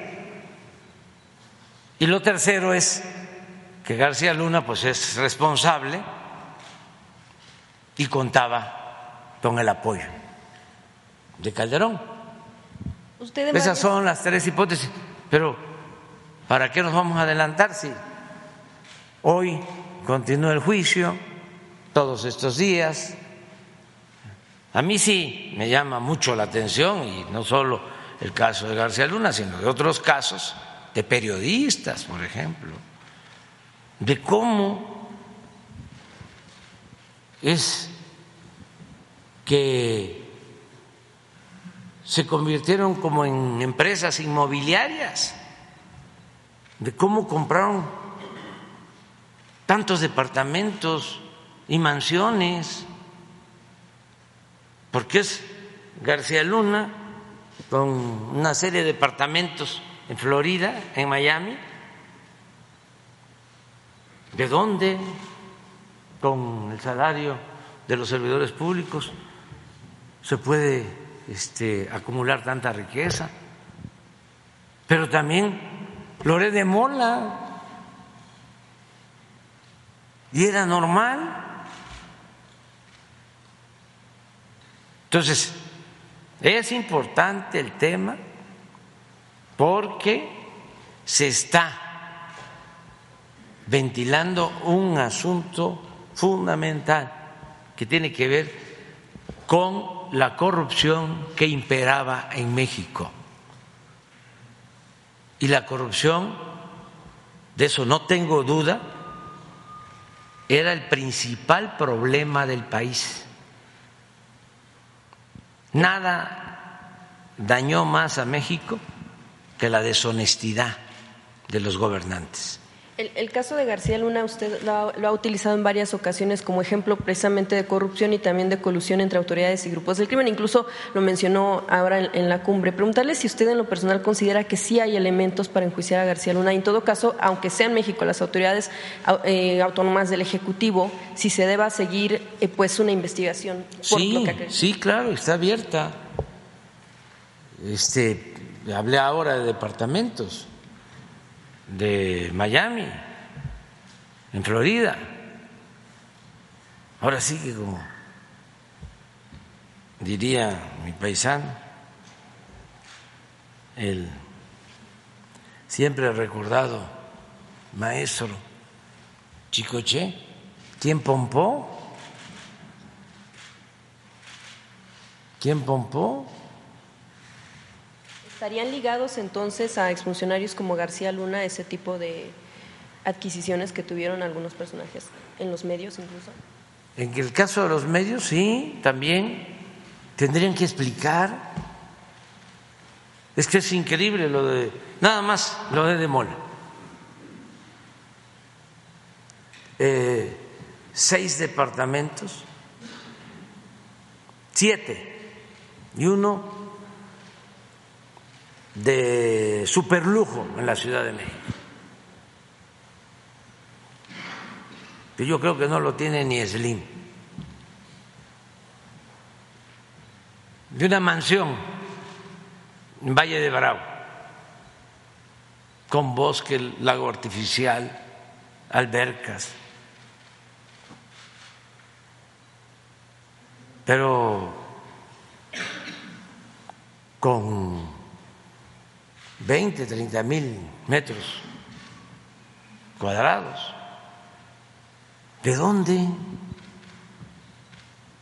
Y todos que informen por qué los funcionarios públicos damos a conocer nuestros bienes y los periodistas que están este, cumpliendo una función pública, que las radios, las eh, estaciones de televisión son concesiones que se otorgan. Entonces, además, por cuestiones éticas, más si son los que sientan en la silla de los acusados a todos los ciudadanos, ¿con qué autoridad moral? ¿Con qué autoridad política? Entonces, sí es interesante, estamos viviendo tiempos interesantes. En Asia, cuando nacen los niños, así como cuando nosotros decimos que les vaya bien y se les dan bendiciones. Allá les dicen que ojalá y les toquen vivir tiempos interesantes.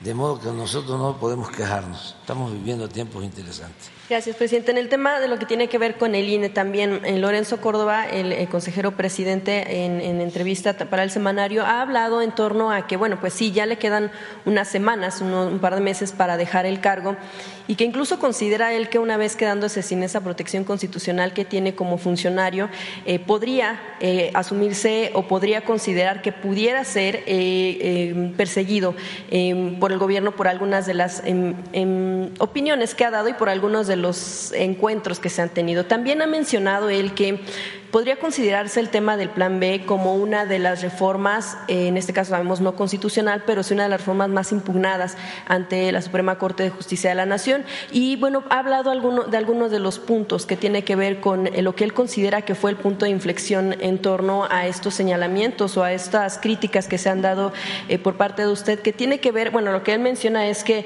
considera que este punto de inflexión es, fue sancionar a Morena por el fideicomiso para personas damnificadas por los mismos, que consideró indebido el INE y que consideró que en realidad fue para tener una gran cantidad de recursos eh, para, en, este caso, cuestiones de campañas para el partido, pero también critica el hecho de que se mm, haga una reducción, en este caso, por ejemplo, en el número de em, eh, vocales distritales, vocales ejecutivos de la Junta Distrital porque bueno, pues él considera que cada uno de los vocales tiene diferentes eh, o tareas muy específicas y que al simplificarlo pues hará muy, muy, muy distinta y muy difícil la operación en torno a línea a cuestiones electorales. Preguntarle en torno a estos puntos que él menciona, eh, lo que tiene que ver con la persecución, que dice que podría venir en unos meses, lo que tiene que ver con que pudiera ser la reforma más impugnada. No tiene problema de nada. Este, él es eh, un servidor público, eh, desde mi punto de vista, sin principios, sin ideales, un farsante. No es, por cierto, el más malo de todo ese grupo. Hay otros peores. Yo lo lamento mucho, porque conocí a su papá, fuimos amigos, compañeros, un hombre excepcional, extraordinario. Pero, pues eh, así suele pasar, ¿no? A veces, con los hijos, con los nietos. Acuérdense del hijo de Morelos y así, muchos otros casos, ¿no? Él este, no tiene ideales, no tiene principios.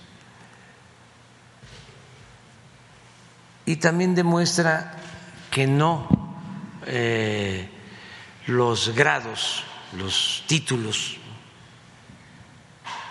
son sinónimo de cultura, porque él está, creo que doctorado, y es un racista, como muchos otros. También en las redes hay algo muy importante sobre eso, ¿no? Que siempre hemos sostenido. No se debe de confundir el nivel académico con la cultura. Hay gentes con doctorado, postdoctorado, científicos muy ignorantes, muy ignorantes.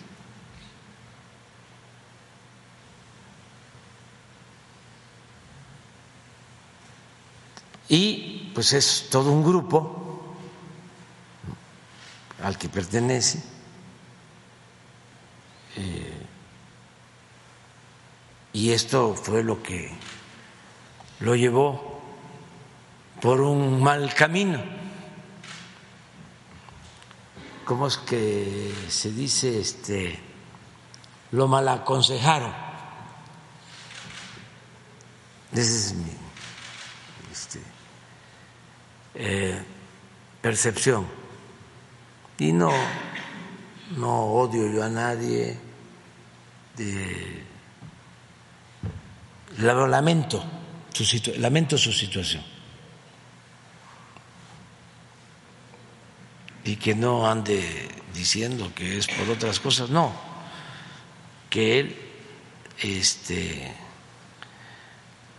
no caiga en autocomplacencia y que sea capaz de rectificar, que le va a ayudar mucho. ¿Usted cree que sí hubo algún punto de inflexión en esta eh, pues relación que se tiene con el INE y directamente con Córdoba?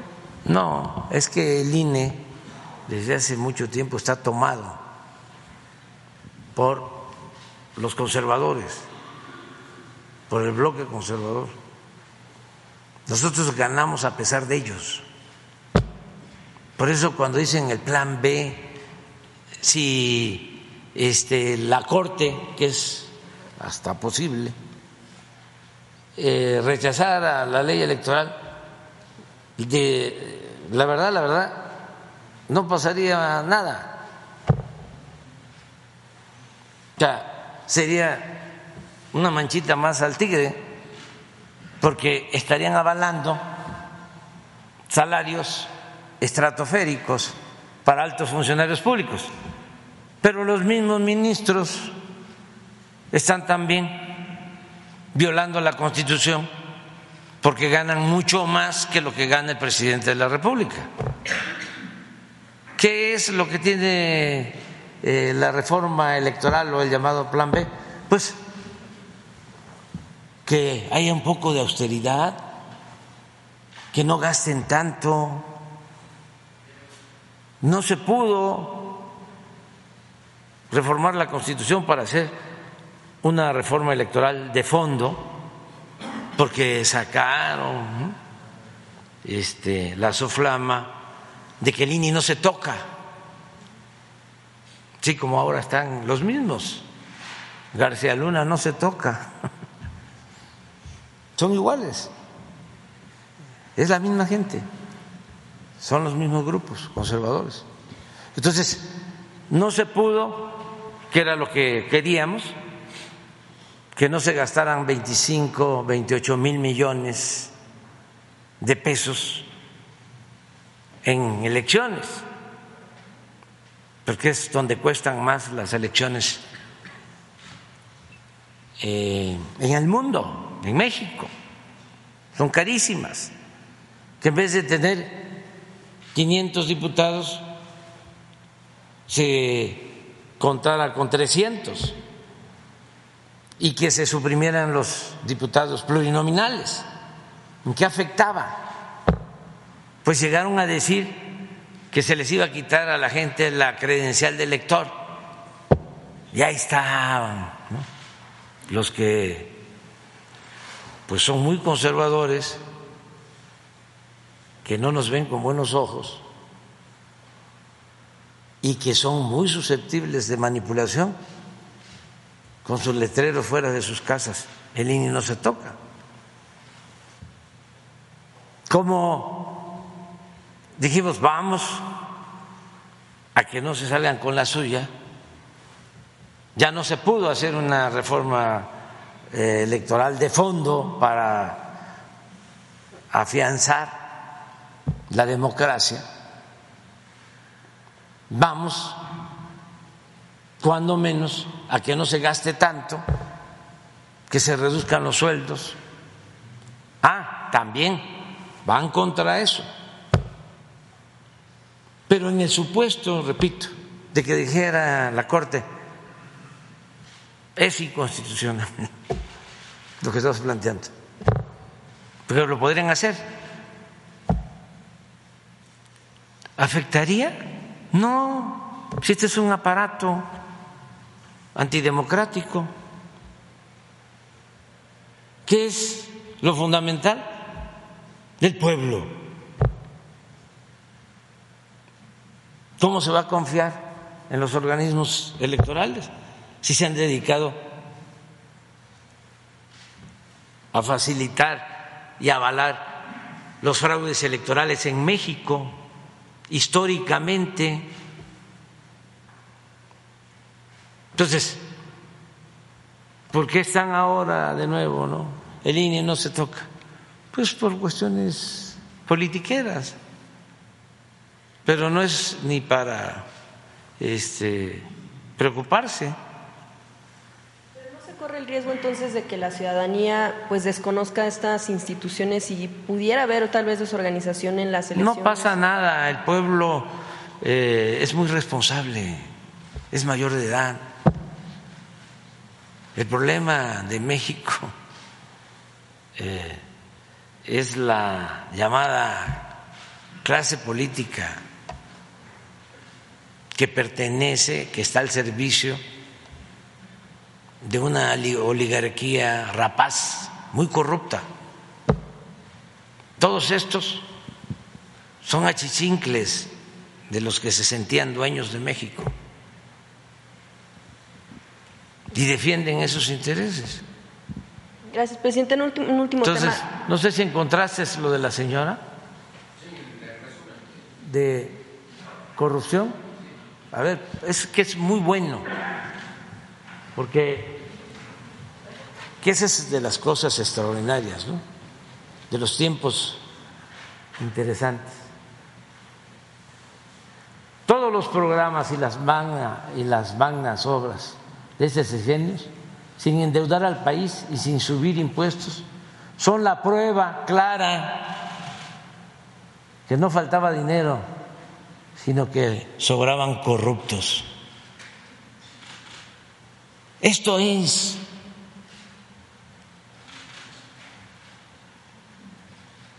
Imagínense cuánto dinero les daban a los medios de información.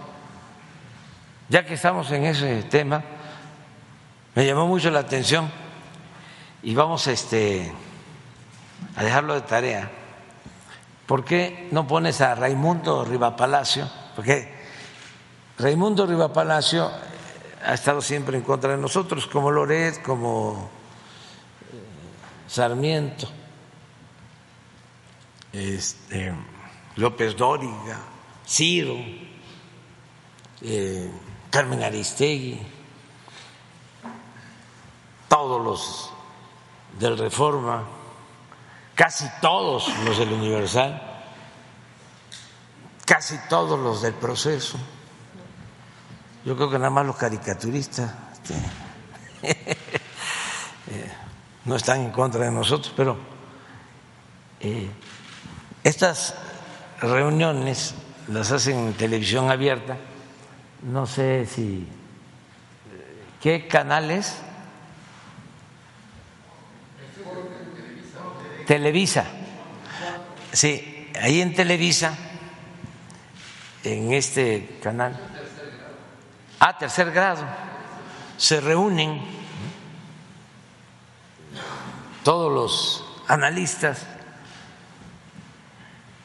y siempre pues a defender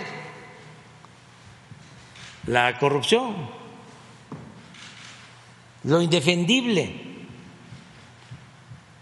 y eh, a atacarnos. Pero como no pueden, como tenemos un escudo protector, un ángel de la guarda, que es el pueblo, pues cada vez se desesperan más, inventan más y cometen errores garrafales. ¿Se acuerdan cuando, hablando del tren Maya, sacó en ocho columnas el reforma que los rieles estaban oxidados? los rieles del tren. Y así, cuando una legisladora dijo de que el tren le iba a cambiar el color, el azul turquesa, al Caribe. Pero esto también está este, interesante en la idea de que además es legítimo, ¿no? De defender a García Luna, porque todos ahora los eh, están defendiendo a García Luna. Eh, miren lo que dice Riva Palacio, que fue director, ¿cómo se llama? El único organismo público, yo creo que privado, que está en huelga desde hace cuatro años, ¿eh? Notimex. Él fue director de Notimex, eh, muy cercano a Salinas. Eh, es del grupo de Salinas, como Iriar, como todos este, que vienen de tiempo atrás y que desde entonces tenemos diferencias. Pues. Ya, es de décadas. Pero miren lo que dice, te lo vamos a dejar de tarea a la gente. Dice que le, dieron un soborno a García Luna por un millón y medio de dólares en billetes de 100 dólares. Bueno, un millón de dólares son 10 mil fajos de 100, de 100 dólares cada uno. Pero dice que se los llevó En una maleta. en una maleta, que es una maleta, le dice de chorizo, que es como la maleta que se lleva a un gimnasio. No cabe. Bueno, no nada más no cabe, pesa una tonelada. Entonces, esto... No, ¿Mil kilogramos? Lo, lo que sí es que no cabe. O sea, no, no, cabe. sí, pero Vamos, necesitas bien. maletas. Una 10 tonelada mil no fajos de 100 dólares cada uno en una maleta de gimnasio. Simplemente no cabe. puede. Entonces, ¿a dónde, a dónde Pudo voy? haber sido una maleta ¿Por qué, ¿Por qué digo esto? No, no sabemos en la no fiscalía maleta, necesitas un montón de maletas. tiene que presentar, y supongo que tendrá testigos que puedan probar sus dichos. Si quiere sacar No, regrésalo porque nada más para que vea la gente quiénes están ahí. Este, los analistas, pues el único que se salva ahí, bueno, según yo, es Sarmi- Sarmiento. A García Luna por un millón y medio de dólares en billetes de 100 dólares. Bueno, un millón de dólares son 10 mil fajos de 100, de 100 dólares cada uno. Pero dice que se los llevó En una maleta. en una maleta, que es una maleta, le dice de chorizo, que es como la maleta que se lleva a un gimnasio. No cabe. Bueno, bueno, no nada más no cabe, pesa una tonelada. No cabe, dijo este. este, Entonces, esto. ¿Cómo se llama? Este, Sarmiento. Es que ahí está Sarmiento. Lo que sí sé es que no cabe. O sea, Pero no, no cabe. sí, pero necesitas muy bien. Una 10 tonelada mil no fajos de 100 dólares cada uno. Ya está ahí. A ver, hay una, una tarea. Porque yo estaba preguntando. Deben haber este, especialistas. Un billete de 100 dólares, ¿no? ¿Eh? Pesa un gramo. Ajá. y son 10 mil billetes de 100 dólares. ¿Cuánto pesa? ¿Ah? 10 kilos. Ah, no, no, no, pero que la gente ya se, que se quede. Son un millón de dólares. Se habla de un millón y medio, pero él eh, menciona un millón de dólares y dice que son billetes de 100 dólares. Entonces, un millón de dólares, ¿cuántos billetes de 100 son? 10 mil billetes de 100. Es un millón de dólares. Aquí Jesús dice que cada billete pesa un gramo. Los 10 mil billetes son 10 kilos. Y el Señor dice que los 10 mil billetes pesan mil kilos, una tonelada. Se equivocó un poquito, no mucho. Este, pero es la desesperación. Y el, otro sabio, ¿no? Sabiondo, desde Sarmiento dice, no cabe. bueno, Gracias, presidente. Finalmente. Pero sobre... ese es el problema este, que vivimos. Por eso hablábamos de que no era una crisis lo que se padecía en México, era una decadencia, un proceso de degradación progresivo, porque una crisis puede ser económica, puede ser política, puede ser social, una decadencia comprende todos los campos de la vida pública. Eso era lo que se padecía. ¿Y cómo se enfrenta una decadencia? ¿Cómo hace lo mismo? No. La única posibilidad de salir adelante frente a una decadencia es una transformación.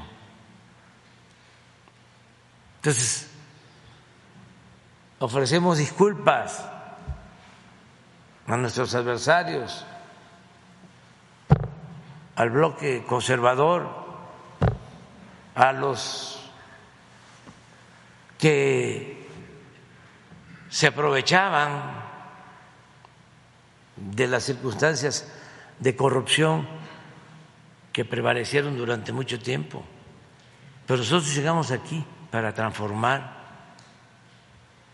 entonces, por eso es que vamos a continuar adelante, respetando a todos, escuchando a todos, pero dándole preferencia a la gente humilde, por el bien de todos, primero los pobres.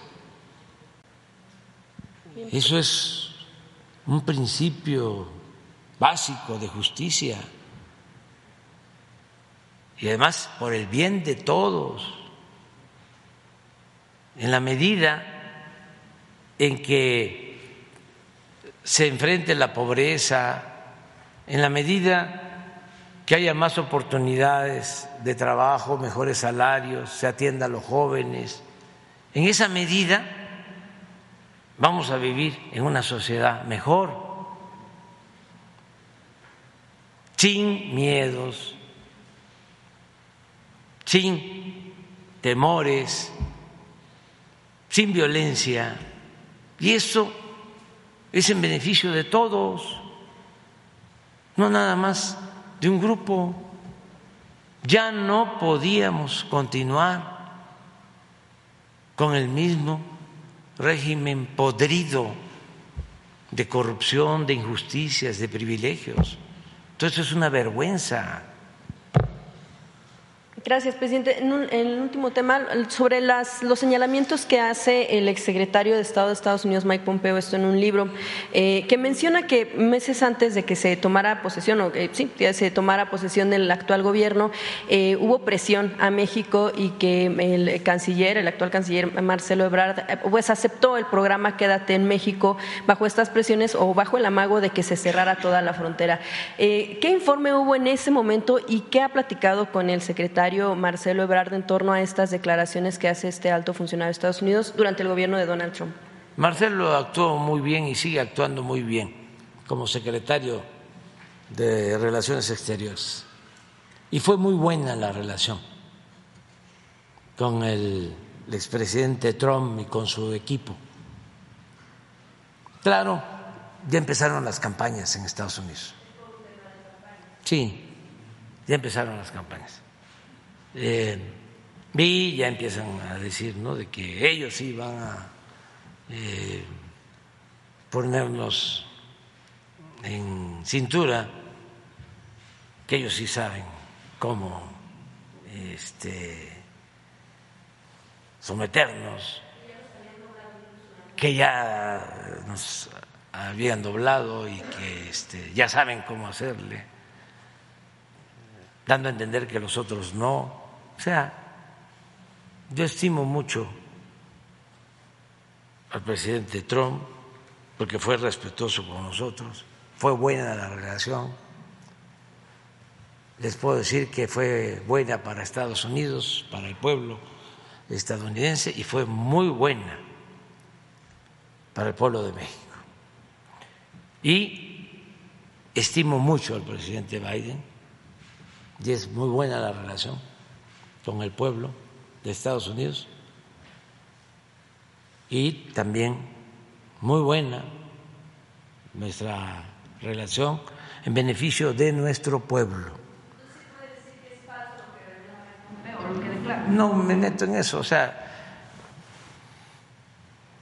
amor y paz.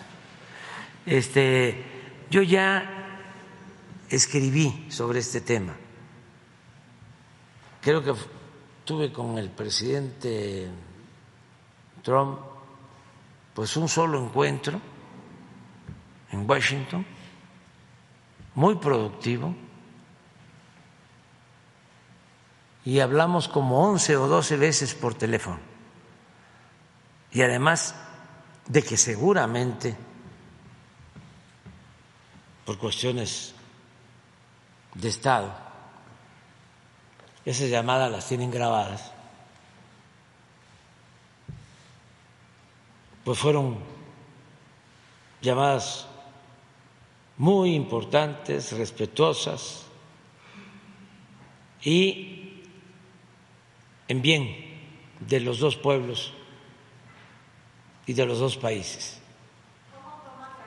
Ya este, hasta las escribí, esas llamadas en mi último libro.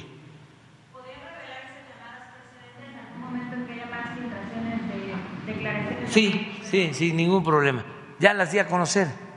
Están en mi libro, a mitad del camino. Hay unas este, muy buenas, como, por ejemplo, cuando le pido, cuando la pandemia, que se llegó al arreglo de que no se iba a cerrar por completo la frontera, porque nos iba a afectar mucho, y le pido que se dejaran de cobrar comisiones a nuestros paisanos que envían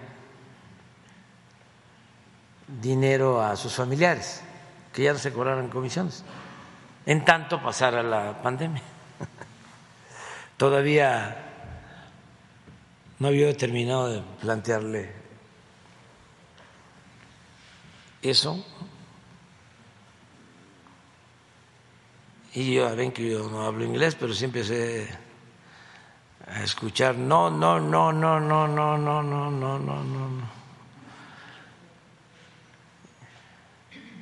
y este y a Marcelo, que estaba ahí conmigo. Estamos en Oaxaca, una llamada. Este, ya me tradujo. No, no, no, si lo que quiero. Nunca habíamos hablado del muro, porque se portó muy bien, muy respetuoso, solo en esa ocasión habló de, del muro, porque pues yo le planteé de que no cobraran comisiones. No, no, no, no, no. Si esas comisiones las vamos a usar o incluso creo que me dijo hasta van a aumentar y las vamos a usar para pagar el muro. Yo dije, ya me salió mal la cosa. Me acababa de informar el secretario de la Defensa, por eso es muy importante estar todos los días atendiendo el tema de seguridad, todos los días. Entonces, me acaban de informar de que habían encontrado un túnel en Tijuana que pasaba por abajo de la aduana de Estados Unidos. Pero bien hecho. Yo creo que tenía en la línea divisoria, pero abajo, hasta las banderas de los dos países. Y me acuerdo de eso. Y le digo, presidente, con todo respeto, eso del muro no funciona. Le voy a mandar unos videos de un túnel que acabamos de descubrir. Pero así como esos, pues en lo que llevamos del gobierno son 10 túneles los que hemos cerrado. Y le dije pues que era de Tijuana a San Diego y que pasaba por abajo lado y que le iba yo a mandar los videos porque este, los teníamos. Dice, vino un silencio, ¿sí? Y ya, pues él tiene sentido del humor. Se empezó a reír. Y dijo, no, no puedo con usted. y este, y lo mismo cuando fuimos a la cena Washington, el tema era no hablar del túnel, digo del, de los muros, que era un tema. Porque nosotros respetuosamente les mandamos a decir, si sacan el tema del muro, este, va a haber respuesta. ¿De a qué vamos? Si nos vamos a pelear. Entonces el compromiso fue no hablar del muro y no se habló. Pero ya en la cena estaban los empresarios estadounidenses y mexicanos, ya que se había terminado todo, entra al salón de la cena y así como es.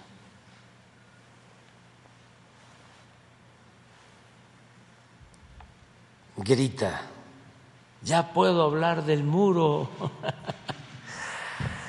y ya pues todo el mundo se, se rió. Pero eso fue, en términos generales, cosas buenas.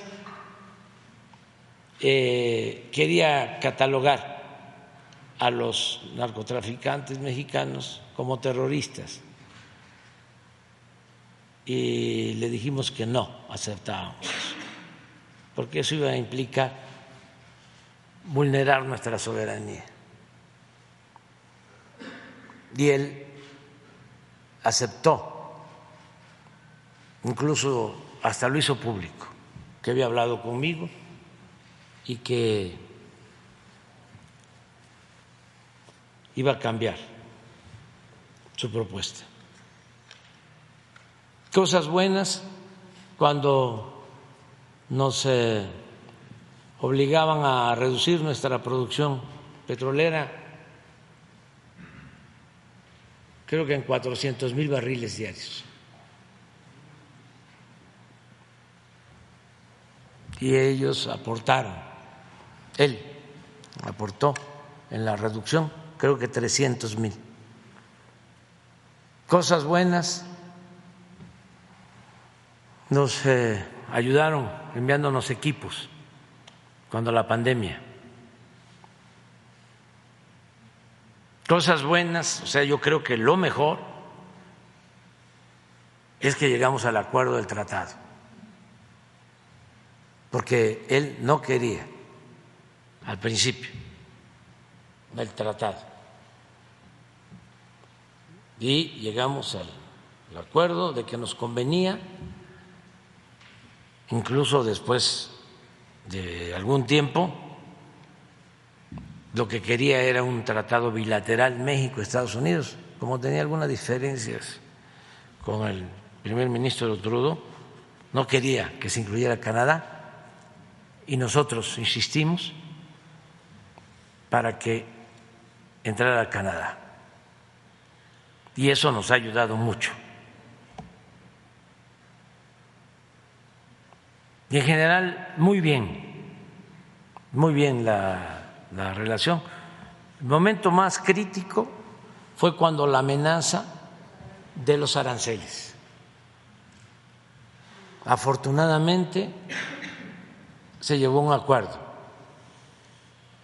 y Marcelo hizo un buen trabajo. Fue una semana muy difícil porque él fijó una fecha para eh, iniciar el cobro de impuestos o de aranceles a mercancías de México que se exportan a Estados Unidos. Y nosotros ya teníamos también decidido qué artículos de Estados Unidos íbamos a grabar, íbamos a contestar igual y ya había yo convocado a un meeting a Tijuana para que entrando en vigor su resolución entrara la nuestra. Pero eso no nos iba a convenir, ni a ellos ni a nosotros. Lo teníamos que hacer porque no nos íbamos a dejar someter, humillar. Y Marcelo y un equipo hicieron un buen trabajo y un día antes este, se llegó al acuerdo. Yo tuve hasta que cambiar mi discurso porque ya llevaba yo escrito uno más durito. y ya celebramos que se llegó al acuerdo. Entonces, tenemos muy buena relación, este, ya sabemos cómo entendernos con el Partido Republicano y sabemos también cómo entendernos con el Partido Demócrata y decir que el presidente Biden se ha portado, bueno, de maravilla. Todos los conservadores aquí, internacionalistas, entreguistas, que se frotaban las manos, no va a bajar el avión del presidente Biden en el aeropuerto Felipe Ángeles. Y le mandé a, a decir que quería yo que bajara su avión. Me mandó a responder de que me pedía que yo lo esperara. y que iba a bajar en el Felipe Ángeles. Y me pedía que yo lo fuera a recibir, porque quería hablar conmigo de su carro al hotel. Y ya cuando estábamos ahí, pues es que es un gran aeropuerto, dice, elogió el aeropuerto. Me dice, por eso quería que yo viniera, que yo, este, que el avión aterrizar aquí. No, le dijo, no por eso, si este es un gran aeropuerto. Ya le platiqué de la tranza que tenían este, armada con el aeropuerto de Texcoco y cómo habían quedado molestos los que se iban a quedar con un botín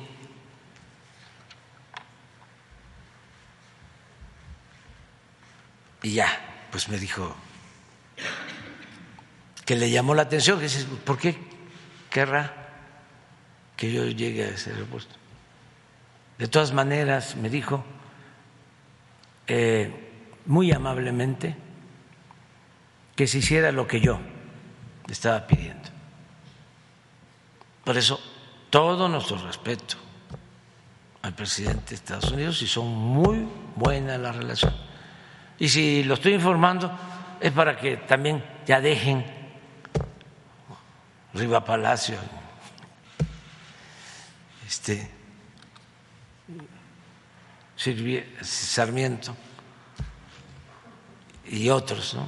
Ya de estar pensando que nos vamos a pelear y que no, no, no, no, no, tenemos que mantener buenas relaciones por geopolítica que no debemos de olvidar, además por amistad.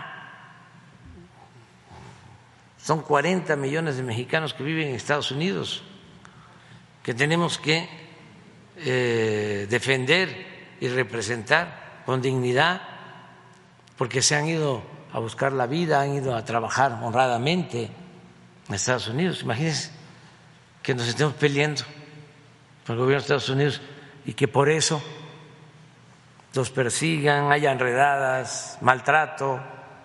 No, no, es eh, necesario actuar de manera responsable y lo vamos a seguir haciendo. Y este eso es lo que... Y ahora pues van a venir libros. Y va a salir, no hace unos meses ya quería poner este cañones el gobernador de Texas hacia México, tanquetas,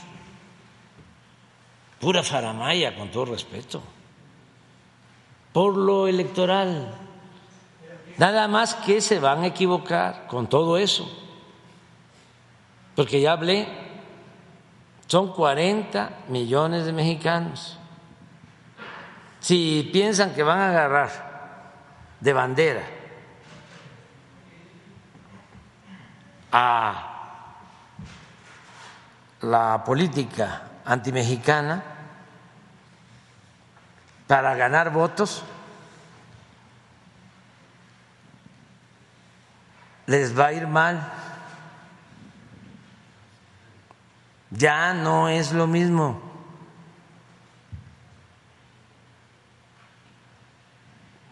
Ya esa política no funciona.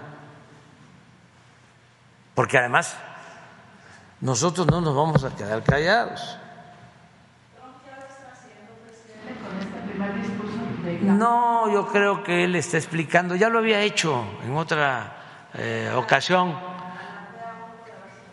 Sí, sí, sí, sí, sí, sí, pero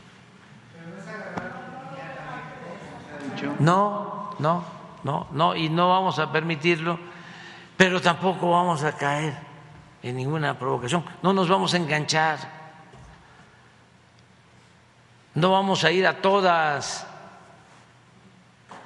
no vamos a gastar la pólvora en infiernitos. O sea, la política requiere de saber distinguir qué es una escaramuza, qué es una batalla, qué es una guerra.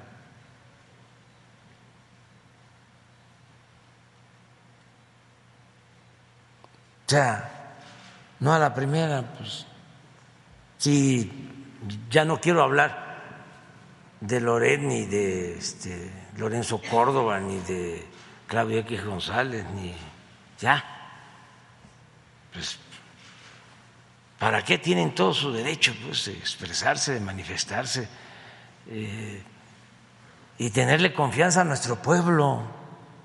Lo que tenemos que seguir haciendo es trabajando en bien del pueblo.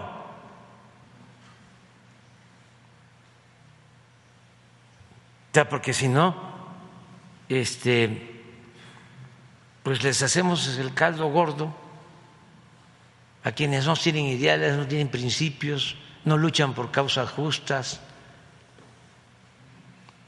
los que son muy individualistas, egoístas, racistas, clasistas.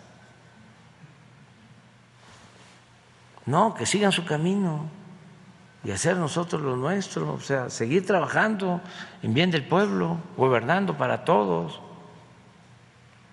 hasta para ellos en el sentido de que si nos va bien a los mexicanos, nos va bien a todos.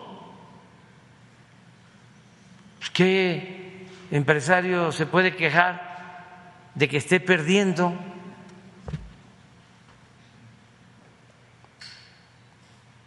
Comerciante que esté perdiendo, banquero que esté perdiendo. Aquí hay libertades y se permiten negocios. Desde luego, sin corrupción y con ganancias razonables. Lo que no se permite es que roben. Eso es lo que no se permite, la corrupción. si fuésemos, este, como dicen, eh, arbitrarios, pues ya hubiésemos cancelado todos los convenios o los contratos que hicieron con la llamada reforma energética para la explotación petrolera. Entregaron 110 contratos y engañaron de que iban a invertir y no han hecho nada. Absolutamente. De los 110 contratos hay como tres o cuatro en donde invirtieron, engañaron de que iban a estar produciendo un millón, un millón y medio de barriles diarios y están produciendo 30 mil barriles diarios. ¿Qué hicieron con esas concesiones? se dedicaron a especular. Bueno, ni así los hemos tocado.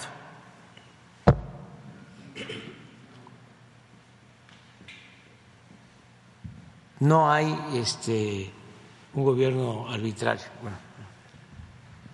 Presidente, muy buenos días. Soy Omar Niño de San Luis Potosí de O Noticias.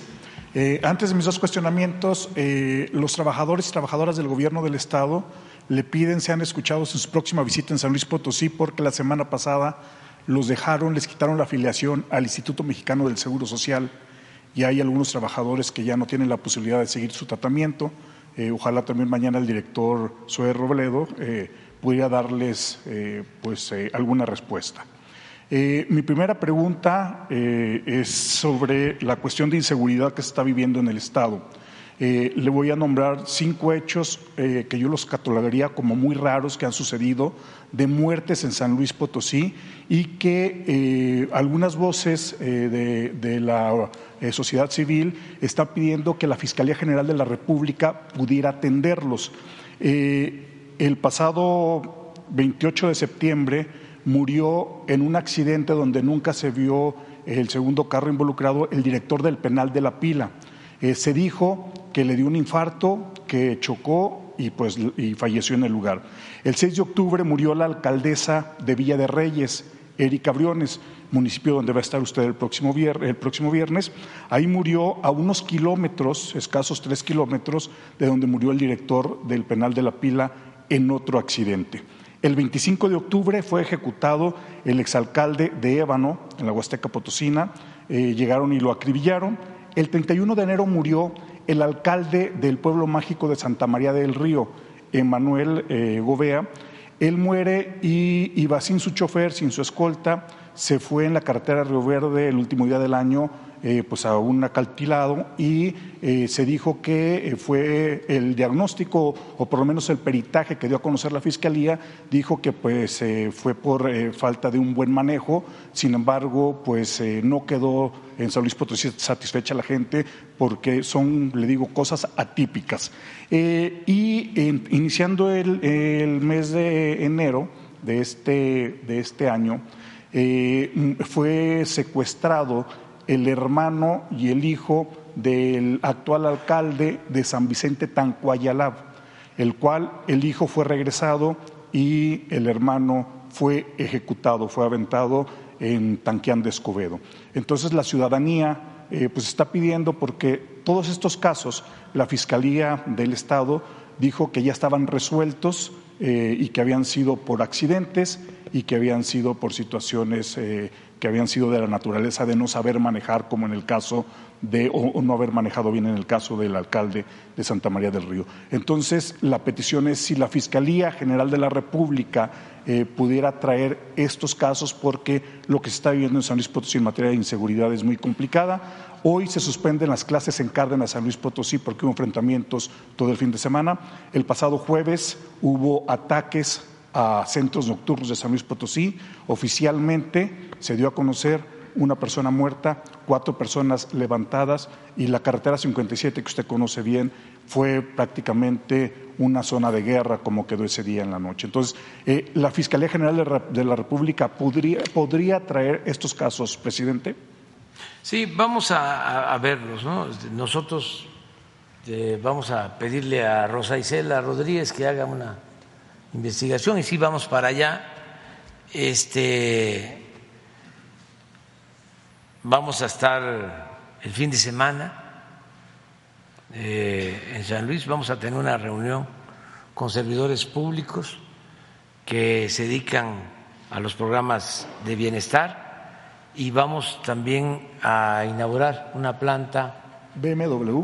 La BMW, eh, una de autos eléctricos eh, y vamos a estar ahí en San Luis.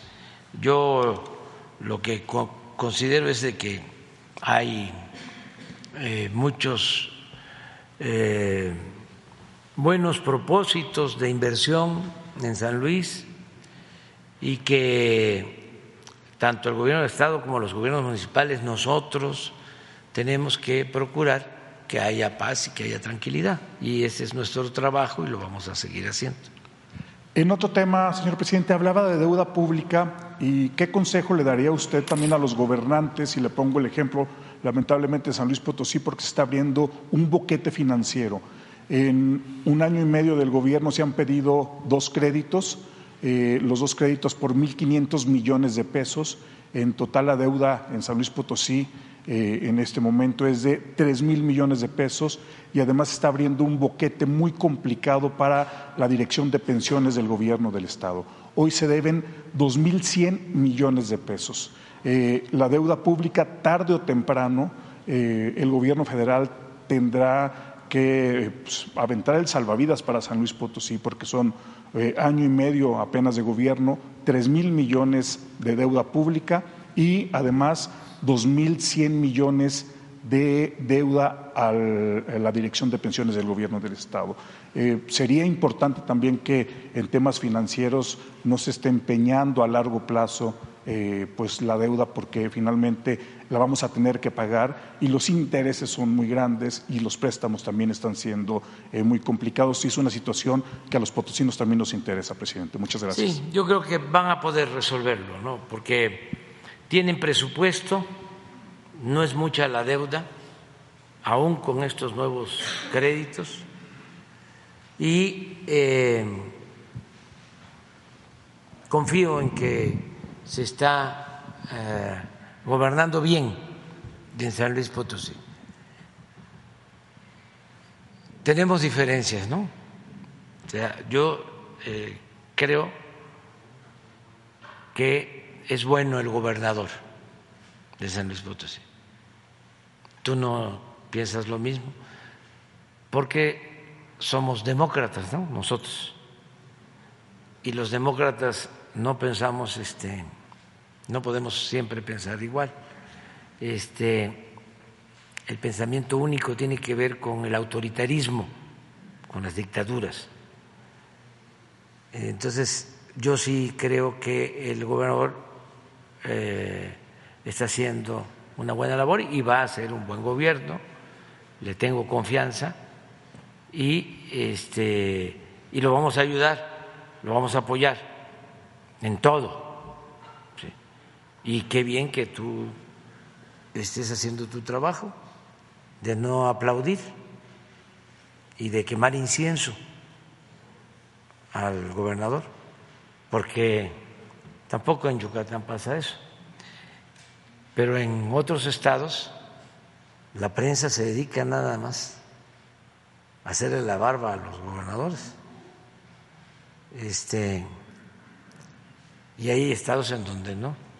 Este, en Yucatán siempre ha habido una prensa libre, independiente, no subordinada. Y ahora lo que están haciendo ustedes en San Luis también es bueno, ayuda, eh, ayuda eh, mucho. Este, el que haya oposición. Eso es la democracia. Ya me tengo que ir. A ver, pues, es que vamos a... Rapidísimo, señor presidente.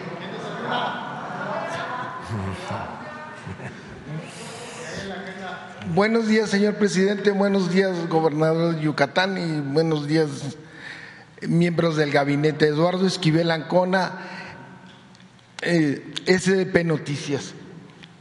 Este, mi primera pregunta, así rapidísimo, es ¿qué opinión le merece la propuesta de Oxfam de grabar eh, con un 5% los grandes capitales, ya que ellos hicieron un estudio que, se, que le pusieron por nombre la ley del más rico?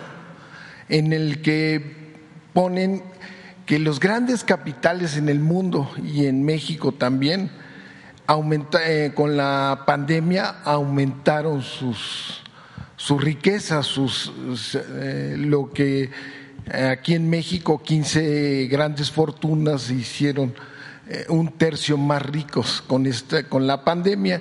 Entonces ellos proponen que grabar eh, con un 5% estos grandes capitales y hacen la cuenta que en México, pues, eh, bueno, los grandes capitales ganaron 645 mil millones de pesos en estos dos años de pandemia y este y si se graba con un, con ese cada año tendrían el pues el erario 270 millones de pesos que contribuirían a, gastos de salud o a gastos de, protección ambiental para que ayudarían muchísimo. Y este, también ellos en, este análisis ven que las grandes empresas este, energéticas y en el mundo y de alimentos pues son las como culpables de que esté a la alta inflación en todo el mundo. Entonces, esa sería mi primera pregunta. Bueno, yo hice un planteamiento en la ONU, ahí está mi texto, eh, incluso está la grabación, donde eh, propongo que la ONU se ocupe de el problema grave de la desigualdad social, porque la ONU anda en otras cosas, anda volteando a ver para otros rumbos, sí, para otros lados. Y eh, asocio esta monstruosa desigualdad que hay en el mundo con la corrupción. Y hago una propuesta para que eh, la ONU eh, logre eh, obtener un fondo que aporten los hombres más ricos del mundo, también las naciones con más desarrollo. Esto no obligatorio, sino voluntario, que se haga una labor de convencimiento y hago las cuentas en ese estudio. Con esa aportación que se diera, alcanzaría para mejorar la situación de pobreza de mil millones de personas en el mundo que están viviendo con menos de un dólar diario. Esa propuesta ya la hice.